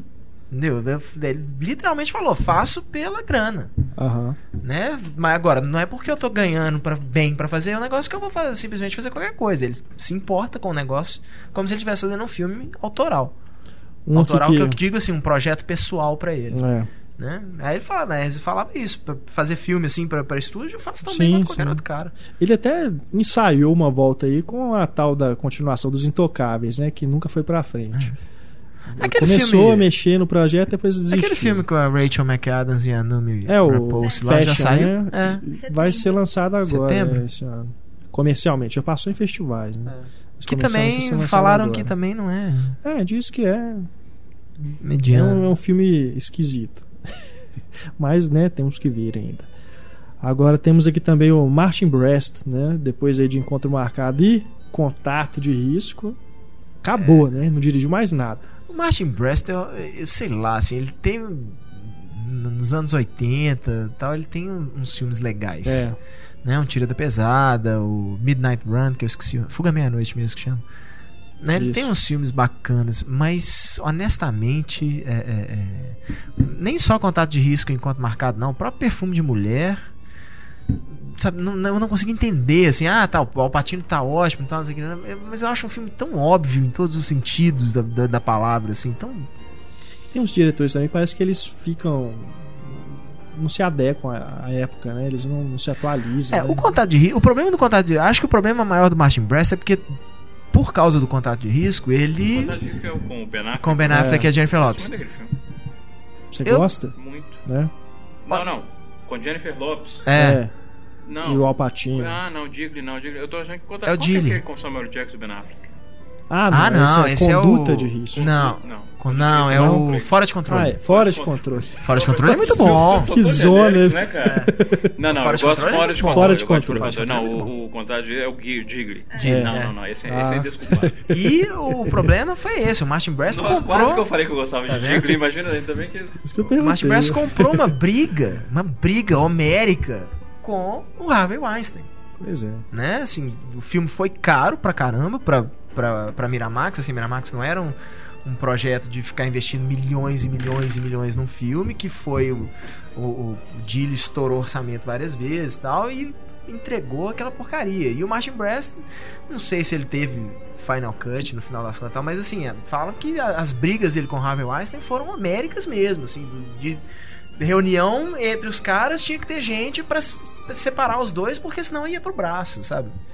E aí, na hora que você briga com o Harvey Weinstein, é, que é um cara que, pelo É. que todo mundo fala, parece ser um cara bem vingativo, bem Ele é. picuinha, é. o tipo de cara que sua carreira meio que acaba, né? aí o eu cara não- entrega um filme que é uma, uma porcaria, um fracasso de bilheteria, e se ainda É. né, bateu de frente com o cara que falou que o filme ia ficar uma porcaria. É, mas aí tem só uma diferença. Duas, aliás. Primeiro que o Harvey Weinstein, por mais escroto que ele seja, e ele é um escroto, só você lê o livro do Peter Biskind sobre a, a Miramax, fica claro que o cara é um escroto. Dito isso, ele não tem poder pra acabar com a, carreira de ninguém. Mesmo assim. Ele não tem poder. Aliás, se bobear, tem muito executivo de estúdio que se ele falar assim, não, o Harvey Weinstein não quer que ninguém trabalhe com Não esse é cara, comigo então é com ele que eu vou trabalhar. trabalhar. Só, só de raiva do Harvey Weinstein. Dito isso, quando você fala do Martin Brest, quando você começou a falar, não sei se ele tinha Final Cut, aí eu já ia falar, não, Martin Brest, um cara na altura com a carreira, na altura em que ele estava, com certeza ele tinha Final Cut. Mas aí você me lembrou que é o Harvey Weinstein. O Harvey Weinstein não adianta você ter Final Cut com ele, porque ele faz o seguinte, se tudo bem, você tem Final Cut, é, mas você vai fazer o que eu quero. Porque se você não fizer o que eu, o que eu tô querendo que você faça, eu não vou lançar seu filme direito. Eu lanço em duas, dois cinemas e depois vai direto pra vídeo. Então é uma merda, que cara. foi meio que aconteceu É. com o Dilly. E o Martin Brest já tinha saído do encontro marcado um pouco queimado. Porque foi é aqueles filmes que você fala assim, gente, da onde que um filme desse custa 150 milhões de Não, dólares? e que prejudicou, inclusive, o Brad Pitt estava num momento excelente da carreira Tá, dele, é. deu uma pausa na carreira dele, ele falou, o quê? Que isso? E o filme realmente é muito chato, cara. Nossa. É. O filme é chato demais. Três horas de, de- da morte querendo, basicamente, É. fazer com que todos os espectadores morram realmente, porque de tédio, porque é um filme aborrecido. E como é que é o nome daquela atriz linda que era? É a Claire Forlani. Claire Que Forlani. também a carreira dela, depois disso. Mas esse, esse foi o filme que, tipo, era o filme. Hoje eu tô igual um adolescente, falando tipo toda hora. É, tipo assim, esse, assim, era o esse era o filme, tipo assim, que era pra ter Hello. Cara, eu vi mulheres ricas. Pô, mas mudando de assunto. não Como mudar de assunto É, não, numa não. frase? E o pior é que eu gostei de Mulheres Ricas. Eu vi o. é, Mas não é isso que eu tava falando, não. O que eu tava falando é Claire Forlani. Esse era o filme que era pra ser o filme Pra que estabelecê-la como atriz de Hollywood, como interesse romântico de Hollywood e tal. O filme fracassou e aí a carreira dela foi junto. É. Ela me lembra muito a Vera Farmiga, fisicamente. Eu acho que depois que É. a Vera Farmiga veio, fazendo, não, a gente já tem uma Clara Forlani aqui melhor. Claire Forlani, que está num, num dos seus jovens clássicos, A Rocha, você lembra? A filha do Sean Connery? É ela. Ah, é mesmo, não lembrava não. É. Você não gosta da Rocha também, não, né? Não. Cara, adora a Rocha. Temos aqui também o Adrian Lyne, que sumiu também, né? Depois do Lolita, que foi um fracasso. E. Que é, não, não, desculpa. é, é, do jeito que tá hoje aqui, provavelmente eu vou falar, o Pablo vai, vai contrariar, mas é outro que, graças a Deus, sumiu. Não, com certeza. Adrian Line. Não. O que, que ele E fez? depois do. Flashdance. Flashdance. Por que, que eu vou Nove e discordar? meia semana de amor, ah, sei lá. você Depois do de- Lolita, ele fez o Infidelidade. Depois parou. Sumiu. Você tá, gost... você tá comparando André Allan. Porque assim como o Martin Brest é um diretor que lá nos anos 80, 90 fez É, filmes de O Ed sucesso. Assim, tem né? vários filmes de, é. muito sucesso, né? Mas e filmes baratos, isso que é bom. mais mais surpreendente. Pô, a, a- atração fatal, né? Assim, é. querendo ou não, o cara fez uma história aí, né? Assim, Atração Fatal é um filme que ficou nos anos 80, assim, marcado, né? É. E, e até hoje o povo usa como piada, assim. Eles podiam trazê-lo pra filmar os 50 tons de cinza. É, Né? é, é, é mas é o tipo de É o diretor. tipo de filme, é, ué. Eu nunca li dos 50 tons de cinza, só sei que Eu fala de li, fala, eu só sei que fala de sacanagem. A única coisa que eu sei do livro é assim, é, falam que é softcore para jovens é. mulheres bem-sucedidas. É a única coisa que eu sei do livro. Ah, tem que ser bem sucedida pra. Pô, pra... não sei. não, não, pois é, eles falam isso, tem que ser uma jovem mulher bem sucedida pra. Não, velho, falavam só jovens mulheres. Mulheres fracassadas vão ler e não vão. É porque eu acho que a menina do livro é, é uma menina. Uma A jovem. única coisa que eu sei desse livro, eu não li, eu tô igual o Santos, eu não li o livro, eu não li o livro. Mas minha mulher leu. É, mas meus filhos leram. É, mas a única coisa que eu sei do livro, e que aí realmente eu falei, não vou ler, é que ele nasceu como fanfiction do Crepúsculo. É, A exatamente. origem do filme, ele nasceu com isso, era, era fanfiction do Crepúsculo. Caramba. É o que eu precisava saber, né? pra- É, é o suficiente. E aí virou uma trilogia, né, cara? E cada livro dessa grossura, impressionante. Aí É uma vai. trilogia? É uma, É uma trilogia, trilogia. 50 tons de cinza, 50 tons mais escuros E e 50 50 tons tons de de liberdade. Liberdade. A menina apanha nos três?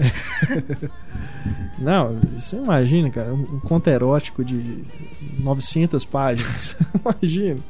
E, não, pior é que tá gerando vários outros, né? É, não, já. Agora virou um já gênero saiu, literário. Igual quando né? saiu a cabana, aí sai entendendo a cabana, É. encontrando Deus na cabana. Né? Fala que tom de cinza é a mesma coisa. É. Daqui a pouco vai ter remake de Manuel e tal. Né? A filosofia de 50 tons de cinza. É por aí.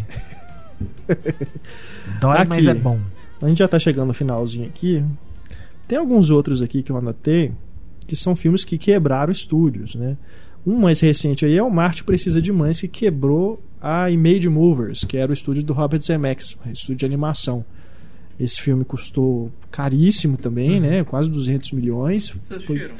Não. Foi lançado direto em DVD no Brasil. Né? A animação, ainda mais da Disney, assim, é difícil. Não, Uma ele animação faturou- desse porte é, é, difícil ser ele lançado direto DVD. Eu né? gosto do título desse filme, Marte Precisa de Mães. Mars needs moms. Mas eu não vi. Nem eu. Era- É performance capture também? É. É. Ou motion capture? É, performance capture. Quebrou. Mas- É. O que, que você ia dizer? Não, tipo, e é impressionante, né? Um filme produzido pelos Zemeckis que eu acho que já realmente já tinha passado da hora dele parar de ficar investindo só em performance capture, devia ter é, é, diferenciado um pouco mais aí, apesar de que o filme não é dele, né? Não é, dire... não é direção Não, dele. não, é e produção. O filme, assim, eu não- como eu falei, eu não vi o filme, eu não vi o filme. Não viu o filme? Mas eu acho até difícil julgar pela qualidade, eu não, eu, porque eu não li, não, não li críticas, mas assim. Porque o filme já estreou. O filme já estreou como fracasso, né? Ele já não, É. Então isso não quer dizer que tem a ver com a qualidade dele, tem a ver com o marketing. O marketing dele foi mal feito. Uhum. É, é curioso ver. Que é É, outra igual- questão também, aliás, já que você tocou nesse assunto. O que que, que, que contribui para um filme ser fracasso, né? Porque o próprio marketing também, se não é bem feito, Cara, é tanta coisa. acaba detonando. É tanta né? Um, coisa. um, um filme que custou E- caro. e e mesmo não- assim, mesmo quando você tem filmes que tem um marketing perfeito, alguns filmes ainda acabam naufragando porque tem essa esse elemento intangível que você não sabe quantificar, que é aquela coisa não teve apelo. Olha, você vende, vende, eu vende acho, filme, nesse não caso, eu acho que é a maldição de Marte. Porque Planeta Vermelho foi um fracasso, Missão Marte foi um fracasso, John Carter foi um fracasso, Marte precisa de uma vez, tudo É. Marte. Jack, o Caçador de é. Gigantes, é na- não é em Marte. Não é em Marte. E teve bastante marketing, né? No- Mas não é questão de ter bastante, é como é, É que uma é merda o feito. Mas tem umas coisas que é muito. é- isso é muito surreal. É igual, por exemplo, assim, você vê É verdade, os trailers. Aquele, aquele outro filme também, o, com o, que é muito. Qual é o nome daquele filme? Com, acho que é com o Bruce Willis. Ah, não, com Checkmate. Como é que é o nome? Nossa senhora. Checkmate foi bom, não foi bom, não? Foi bom, não? O filme foi um fracasso. E foi um fracasso? Foi. Tá vendo? É o Marte. ai, Eu gosto daquele filme, Deus. Checkmate. É legal. Mas. Tem o ah, Plutonash também. Com Pluto- o Ed Pluto Murphy. Nash. mas, não é, mas acho que não é Marte, Mas é não, é? espaço, É na tá Lua. valendo. Acho que o único Ou é filme, o único filme que se passa Ele em passa Marte por que, Marte. que, que deu certo foi o Vingador do Futuro. É. O original, né? Porque a refilmagem É, também não deu certo. Não? A refilmagem foi não, foi um fracasso fracasso. também? É. Foi. Cara, você tá- tinha você ficado tá, pelo menos na, na Você tá paga uma das teoria contas. aí que pode realmente fazer algum sentido. Tá vendo? Não vão pra Marte. Mas você sabe que tem umas coisas assim, por exemplo, existe uma superstição em Hollywood que é o título não pode ter ponto de interrogação. É, tem isso. Tem filmes, por exemplo, que você vê claramente que o título é uma pergunta, mas não tem um ponto de interrogação, porque eles não colocam ponto de interrogação por superstição. Porque existe isso. Filmes que tem ponto de interrogação no título são fracasso. Então, Marte, de repente, você, você esbarrou em alguma coisa aí, Heitor, que você tem que ligar para algum executivo e falar Não é? assim: você já descobriu? O filme é em Marte? Muda para outro planeta. É. Fala que é vai ser. Mercúrio, mas. Mesma coisa. Não, se bem que Mercury Rising foi um fracasso. Filmes em Mercury, mas Mercury Rising não se passava em Mercury. Não. Só tinha no nome. Mercury Rising é do autista, do menino autista, É. com o Bruce Willis, que filme é uma merda, cara. E vou pra casa que é ruim demais. Como é que é o nome daquele filme em português? Você que é bom pra isso? É, código. Código. É, Código do coisa. Inferno. Código, Código do do Inferno. Ainda que nas animações, o Final Fantasy também quebrou a Square, né? É. Cara, eu adoro aquele filme. Eu- Heitor, é possível, tenho- Heitor. Não, não falei Não. nada. Mas a sua cara foi uma cara de tipo. Eu acho bem legal Adorar também. o filme? Não, eu lembro que eu achei melhor do que muita gente vem falar, nossa, é uma merda e tal. E eu assisti e falei assim, É. Eu não conheço o joguinho, não sei época- de nada, mas não Eu achei não. ruim. Achei legal. Mas eu lembro que Gostei. na época o visual do filme impressionou muito. Na minha crítica do, do Final Fantasy, eu lembro que eu falo do visual. O visual do filme me impressionou muito. Eu lembro de ter, ter gostado assim, de certos elementos do filme. De eu Eu ter falado queria assim, pô, isso é rever. legal, isso é viu, o interessante. Luca É. viu outro dia e gostou muito. Gostou muito. Eu não vi com ele, não. Eu eu quero ver de novo também. Porque tem umas falando- coisas, igual o Toy Story, o primeiro, depois que você viu o 2 e o 3, que tem uma evolução tecnológica evidente, É. você vê o primeiro, você repara assim, que o olho é meio esquisito, e eles mexem, né, meio diferente. Eu queria rever o Final Fantasy agora, né, depois que já passou aí mais de Teve- 10 eu não- eu anos, foi, ver como é que um é a minha professor- reação aos efeitos visuais. Teve um professor meu que falou assim: olha. O problema do Final Fantasy é que no final das contas você tá mais preocupado do cabelinho da menina tá, tá bacana, tá realista, não sei o que, nada, do que você tá preocupado com a história, sabe? Você É, esse problema que eu tenho com é, esses filmes do Zemeckis, que tem igual o Beowulf. O tempo todo eu ficava preocupado mais em ver se tava aparecendo a Angelina Jolie mesmo do que com o filme, entendeu? Beowulf é uma pena. O Beowulf poderia ter sido um game changer, assim. Aquele filme falar assim, dá pra fazer animação pra adulto, de qualidade, É. não sei o que, né? E ganhar dinheiro. Foi um fracasso também, né? Foi. Foi um grande fracasso, não, mas É. foi o suficiente pro, pro, pra- pro pessoal, já, os estúdios já começarem a perder o interesse em motion E capture. é outro que eu gosto muito. É, eu não acho ruim, assim, ruim. Mas eu gosto. hoje tô- Vamos, não, vamos tentar arranjar algum filme que nós dois gostamos muito. Poderoso Chefão, pronto. Não, tá não, bom. não. Dessas, dessas coisas megalomaníacas. É, o Poderoso Chefão não deixa de ser. Mas uma dessas produções megalomaníacas. eu Speed Racer. Adoro. É, Speed Speed também. Racer é bem Pronto, legal. Pronto. E também é, é um que custou caríssimo. E é engraçado os irmãos Wachowski, né? Aliás, gostei muito de Cloud Atlas também, cara. Que foi outro filme também que custou muito, não Gostei foi bem muito, de bilheteria, Gostei muito né? do filme. E mesmo assim eles continuam conseguindo verba pra fazer projeto, né? Já Mas estão eles- com outro. É, mas eles conseguiram verba ambicioso. pro, pro, pro, pro próximo, pro Jupiter Ascending, antes do lançamento do Cloud Atlas. Eles Foi já foram, antes, né? é, já foram emendando um filme É no verdade, outro e é já foram isso. garantindo. É a mesma coisa do Brian Singer ter ido parar de volta no X-Men. Por mais que tenha assim, ah não, o Brian Singer, né, que começou a franquia, os dois filmes dele deram muito dinheiro. Mas se tivesse esperado o lançamento do Jack o Caçador de Gigantes pro Brian Singer ir pro X-Men depois, eu te falo que bobear a Fox que já tinha falado, "Eh, não, esse cara aí não, não volta não. Eu tava falando mal do Brian Singer antes da gente começar a gravar. O Heitor, não, não é assim também. E agora mas começa a Brian gravar Singer ele, não é um ele diretor fala ruim. mal. Não, não tava falando mal dele como diretor. Falando assim, pô, nenhum filme dele faz sucesso. sacanagem. Não, mas esse é é o negócio. O problema é que o Jack o Caçador de Gigantes vai ser um dos grandes fracassos do ano. Jack Caçador de Gigantes é um filme que vai fechar com. Eu imagino, não vai fechar com 150 milhões no mundo inteiro. É, Mas e o aquilo único- os únicos também. sucessos dele é X-Men 1 e 2. Nenhum dos Mas o X-Men também é, um- é Porto Seguro, né, pro cara? Porque com certeza É, faz tá voltando sucesso. pra casa. Vai Será? fazer sucesso. X-Men atrai público. Não, eu espero que jeito. sim. Eu acho o X-Men. Mas é esse que é o negócio. Eu Pode acho o X-Men, custar o 500 X-Men primeira classe vai melhor do que pagar. qualquer X-Men do Brian Singer. Eu prefiro muito mais o Não, X-Men eu primeira classe do também. que o X-Men 2, por Dos exemplo. Que falam- eu- eu gosto o pessoal mais. gosta de falar É. que é o melhor da, da franquia. E talvez fosse mesmo, mas não é um filme que eu falo assim, pô, filmaço.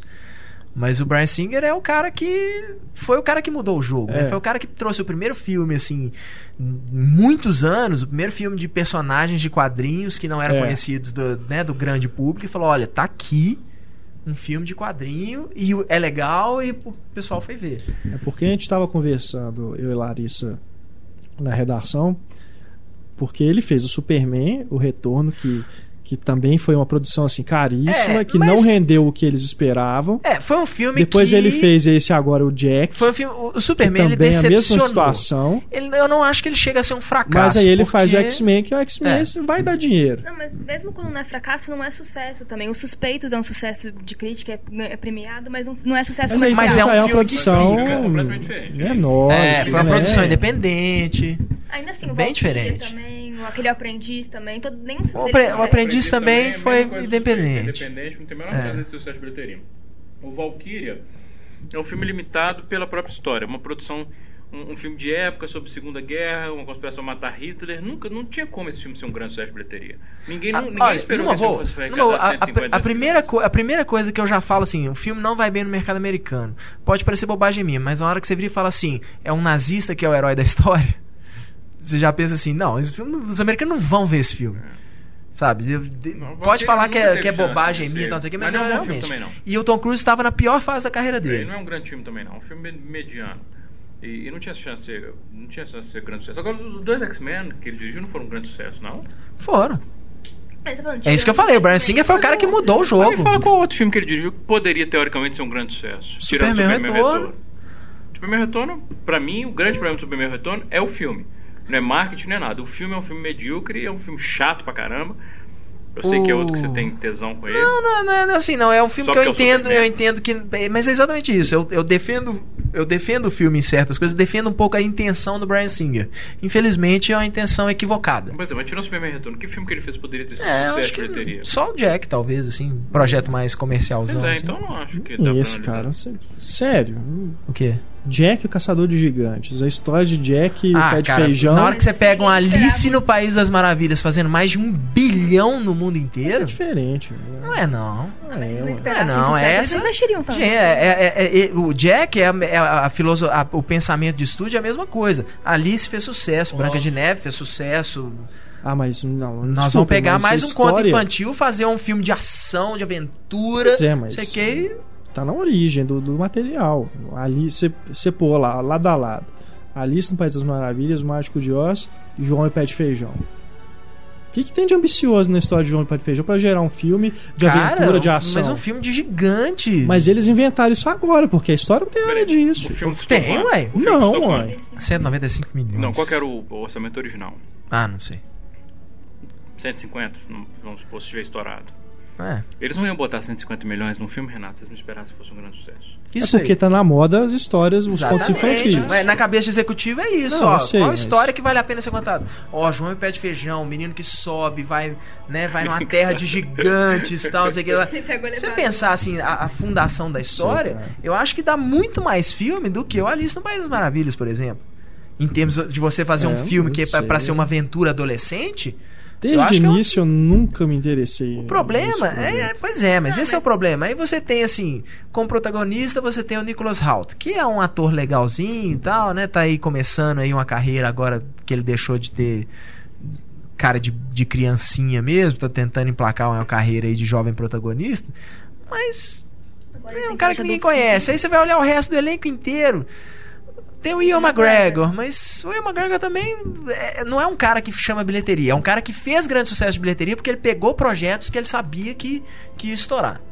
Né? Mas ele não é garantia de nada. É. Então, é, é- é- E aí, na hora que você vai. Querendo. Isso sim, pode ter gente que vai discordar comigo, mas, por exemplo, eu não acho que o Brian Singer é um bom diretor de efeito visual. Ele não sabe trabalhar com efeito visual bem.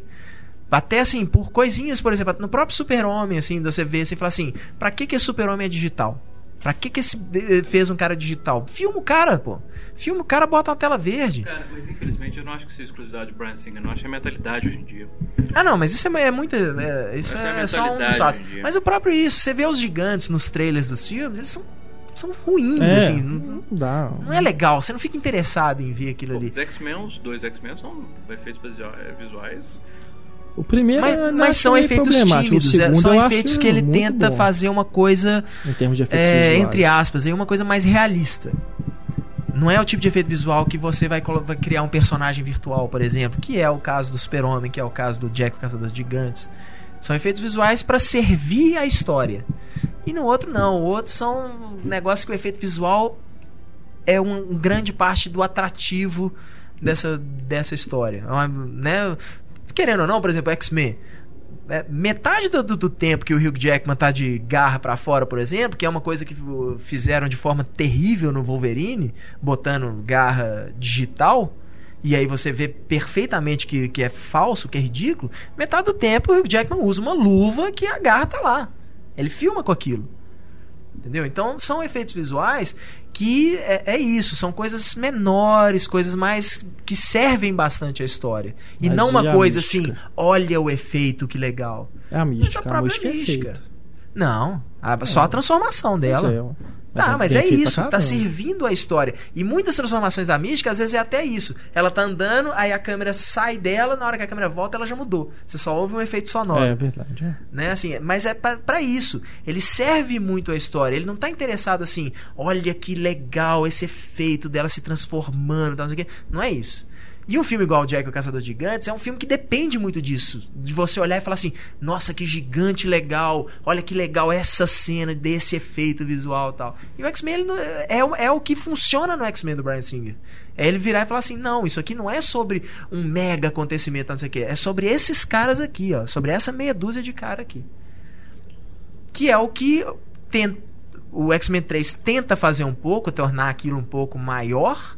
E eu acho que até consegue, assim, não, não- não vejo problema não. Acho que se o Brett Ratner tivesse mais tempo do que ele teve, ele poderia ter entregado um filme ainda muito melhor do que simplesmente aquilo, assim, o, o Colossus joga o Wolverine, aí de repente cai a cabeça do Sentinela, você não tem uma batalha de Eu Sentinela. sou um dos raros defensores do X-Men 3. Não, eu gosto do X-Men 3. Eu não gosto tanto quanto você, mas eu acho que eu acho no mesmo nível dos outros, assim. Não acho um filme ruim, não.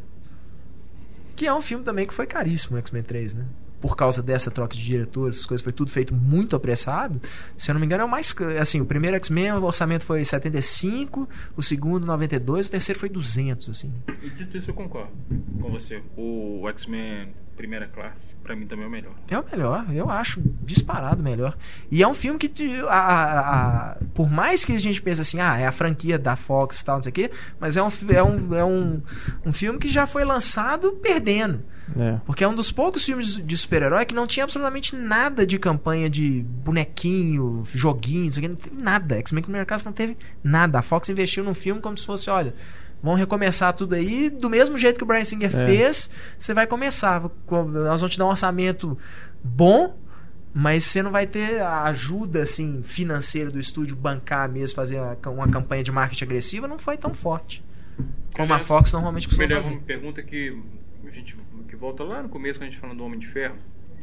Você falou que o, o cara da Marvel falou que eles têm vontade de fazer com o Homem de Ferro a mesma coisa do James Bond, só substituir os atores e tal. É, isso é, Você isso é pra vão- meio que acabar aquele medão. Porque, é, na verdade, isso é pra Não, o não, povo parar de perguntar falar que assim, Homem de Ferro sem o Robert Downey Tá. Jr. não funciona. Mas você acha que uma coisa que me irrita profundamente é o tal do reboot. Não é continuar. É, é- tem que reiniciar. É. Aí você vê, por exemplo, o Batman. Tudo bem que o Christopher Nolan fez muito bem e não perdeu tanto tempo com a Não, origem o do Batman. era necessário. Agora o Homem-Aranha. O Homem-Aranha com a. com a. contar de novo a história que contou outro, né? Outro dia, É. contar tudo de novo. Será que o Homem de Ferro vai começar tudo de novo, cara? Não, acho ah, que não. é possível. Eu acho que a Marvel tá mais interessada em, em arrumar uma solução pra continuar. A Marvel tá. Pelo que você vê, pelo menos da- dela já pensar assim. Thor 2, Capitão América 2, Thor 3, Capitão América 3, Vingadores 2, Guardiões da Galáxia, Guardiões da Galáxia, todos esses filmes terem algumas ligações, eu acho que eles preferem dar um jeito de falar assim, ó, então vamos fazer o seguinte, a gente gasta aí, a gente paga quanto o Robert Downey Jr. pedir pra ele fazer um quarto filme, mas a gente muda o Homem de Ferro no final. Mesmo que assim, deixe de ser o Tony Stark e tal, qualquer Ou coisa. então, de repente, deixa o Homem de Ferro só nos Vingadores. Não faz o outro Homem de Ferro. É, Que aí, pelo menos, ele Honestamente, seria uma mais- participação... eu, eu odeio discordar. Eu acho Não, muito difícil um filme do Homem de Ferro sem o Robert Downey Jr. funcionar tão bem Pois quanto é. esse Deixa eu ser funciona. ignorante que eu não, eu não, eu não entendo nada de quadrinho. É, o único Homem de Ferro foi o Tony Stark? Sim. Não. Tem o, o- o mesmo cara que. O Don Cheadle, né? O Rhodes, James Rhodes. Não, mas ele não é Homem ele foi o. Homem de Ferro durante um tempo. Na época que o Tony Stark tava com realmente problemas de bebidas, coisa e tal, ele Na época, fala com o substituiu. Tá, ele teve que se afastar. O Tony Stark tava mal É. na época. De repente. É, mas eles já fizeram essa, essa coisa, né? Eles já pegaram o Rhodes fazendo o personagem que ele se tornou depois, que é essa coisa do máquina de guerra, aquelas Não, é, coisas. eu falo porque dá a entender que esse, esse terceiro filme vai ser bem mais trágico, né? Então, de repente, pode estar caminhando pra isso, não? Não porque o Robert Downey Jr. já tem, já tá confirmado no Vingadores 2, parece. Ah, sim. Então, É. acho que. é, é, tem boatos, assim, de que no final do Homem de Ferro 3 o. o, o- o Homem de Ferro vai embora pro espaço, sabe? Umas coisas. Sério? Sério, pra fazer, pra, fa- pra, pra fazer a Os caras querem ser ponte. levados a sério Pra pra faz- gênero, mas é foda, né? pra Tipo fazer a assim, ponte com parece o que ele Guardiões da Galáxia. É. Pra fazer a ponte com o Guardiões da Galáxia. Entendi. Que tá sendo a revista tá sendo relançada com a Marvel e tem o Homem de Ferro né, entre os Guardiões da Galáxia. Bom, vamos chegando aqui ao final do nosso programa, deixando aí nossos canais de contato. Nosso e-mail é cinema@cinemascena.com.br. Você pode escrever pra gente, falar de outras produções megalomaníacas, outros diretores megalomaníacos, vocês queiram lembrar aí, e a gente comenta no podcast 2.0. Tem também o nosso Twitter, arroba Cinema e o nosso Facebook, é o facebook.com.br Cinema em Cena. Deixe a sua mensagem, a gente vai ter o maior prazer em recebê-la. Agradecendo aqui a presença do Heitor, Larissa e Pablo e, claro, a sua audiência. Escute o podcast 2.0 dessa semana para você ouvir as notícias comentadas, a Patrulha Cinéfila, os e-mails que recebemos, tem também a promoção do Diálogo Misterioso.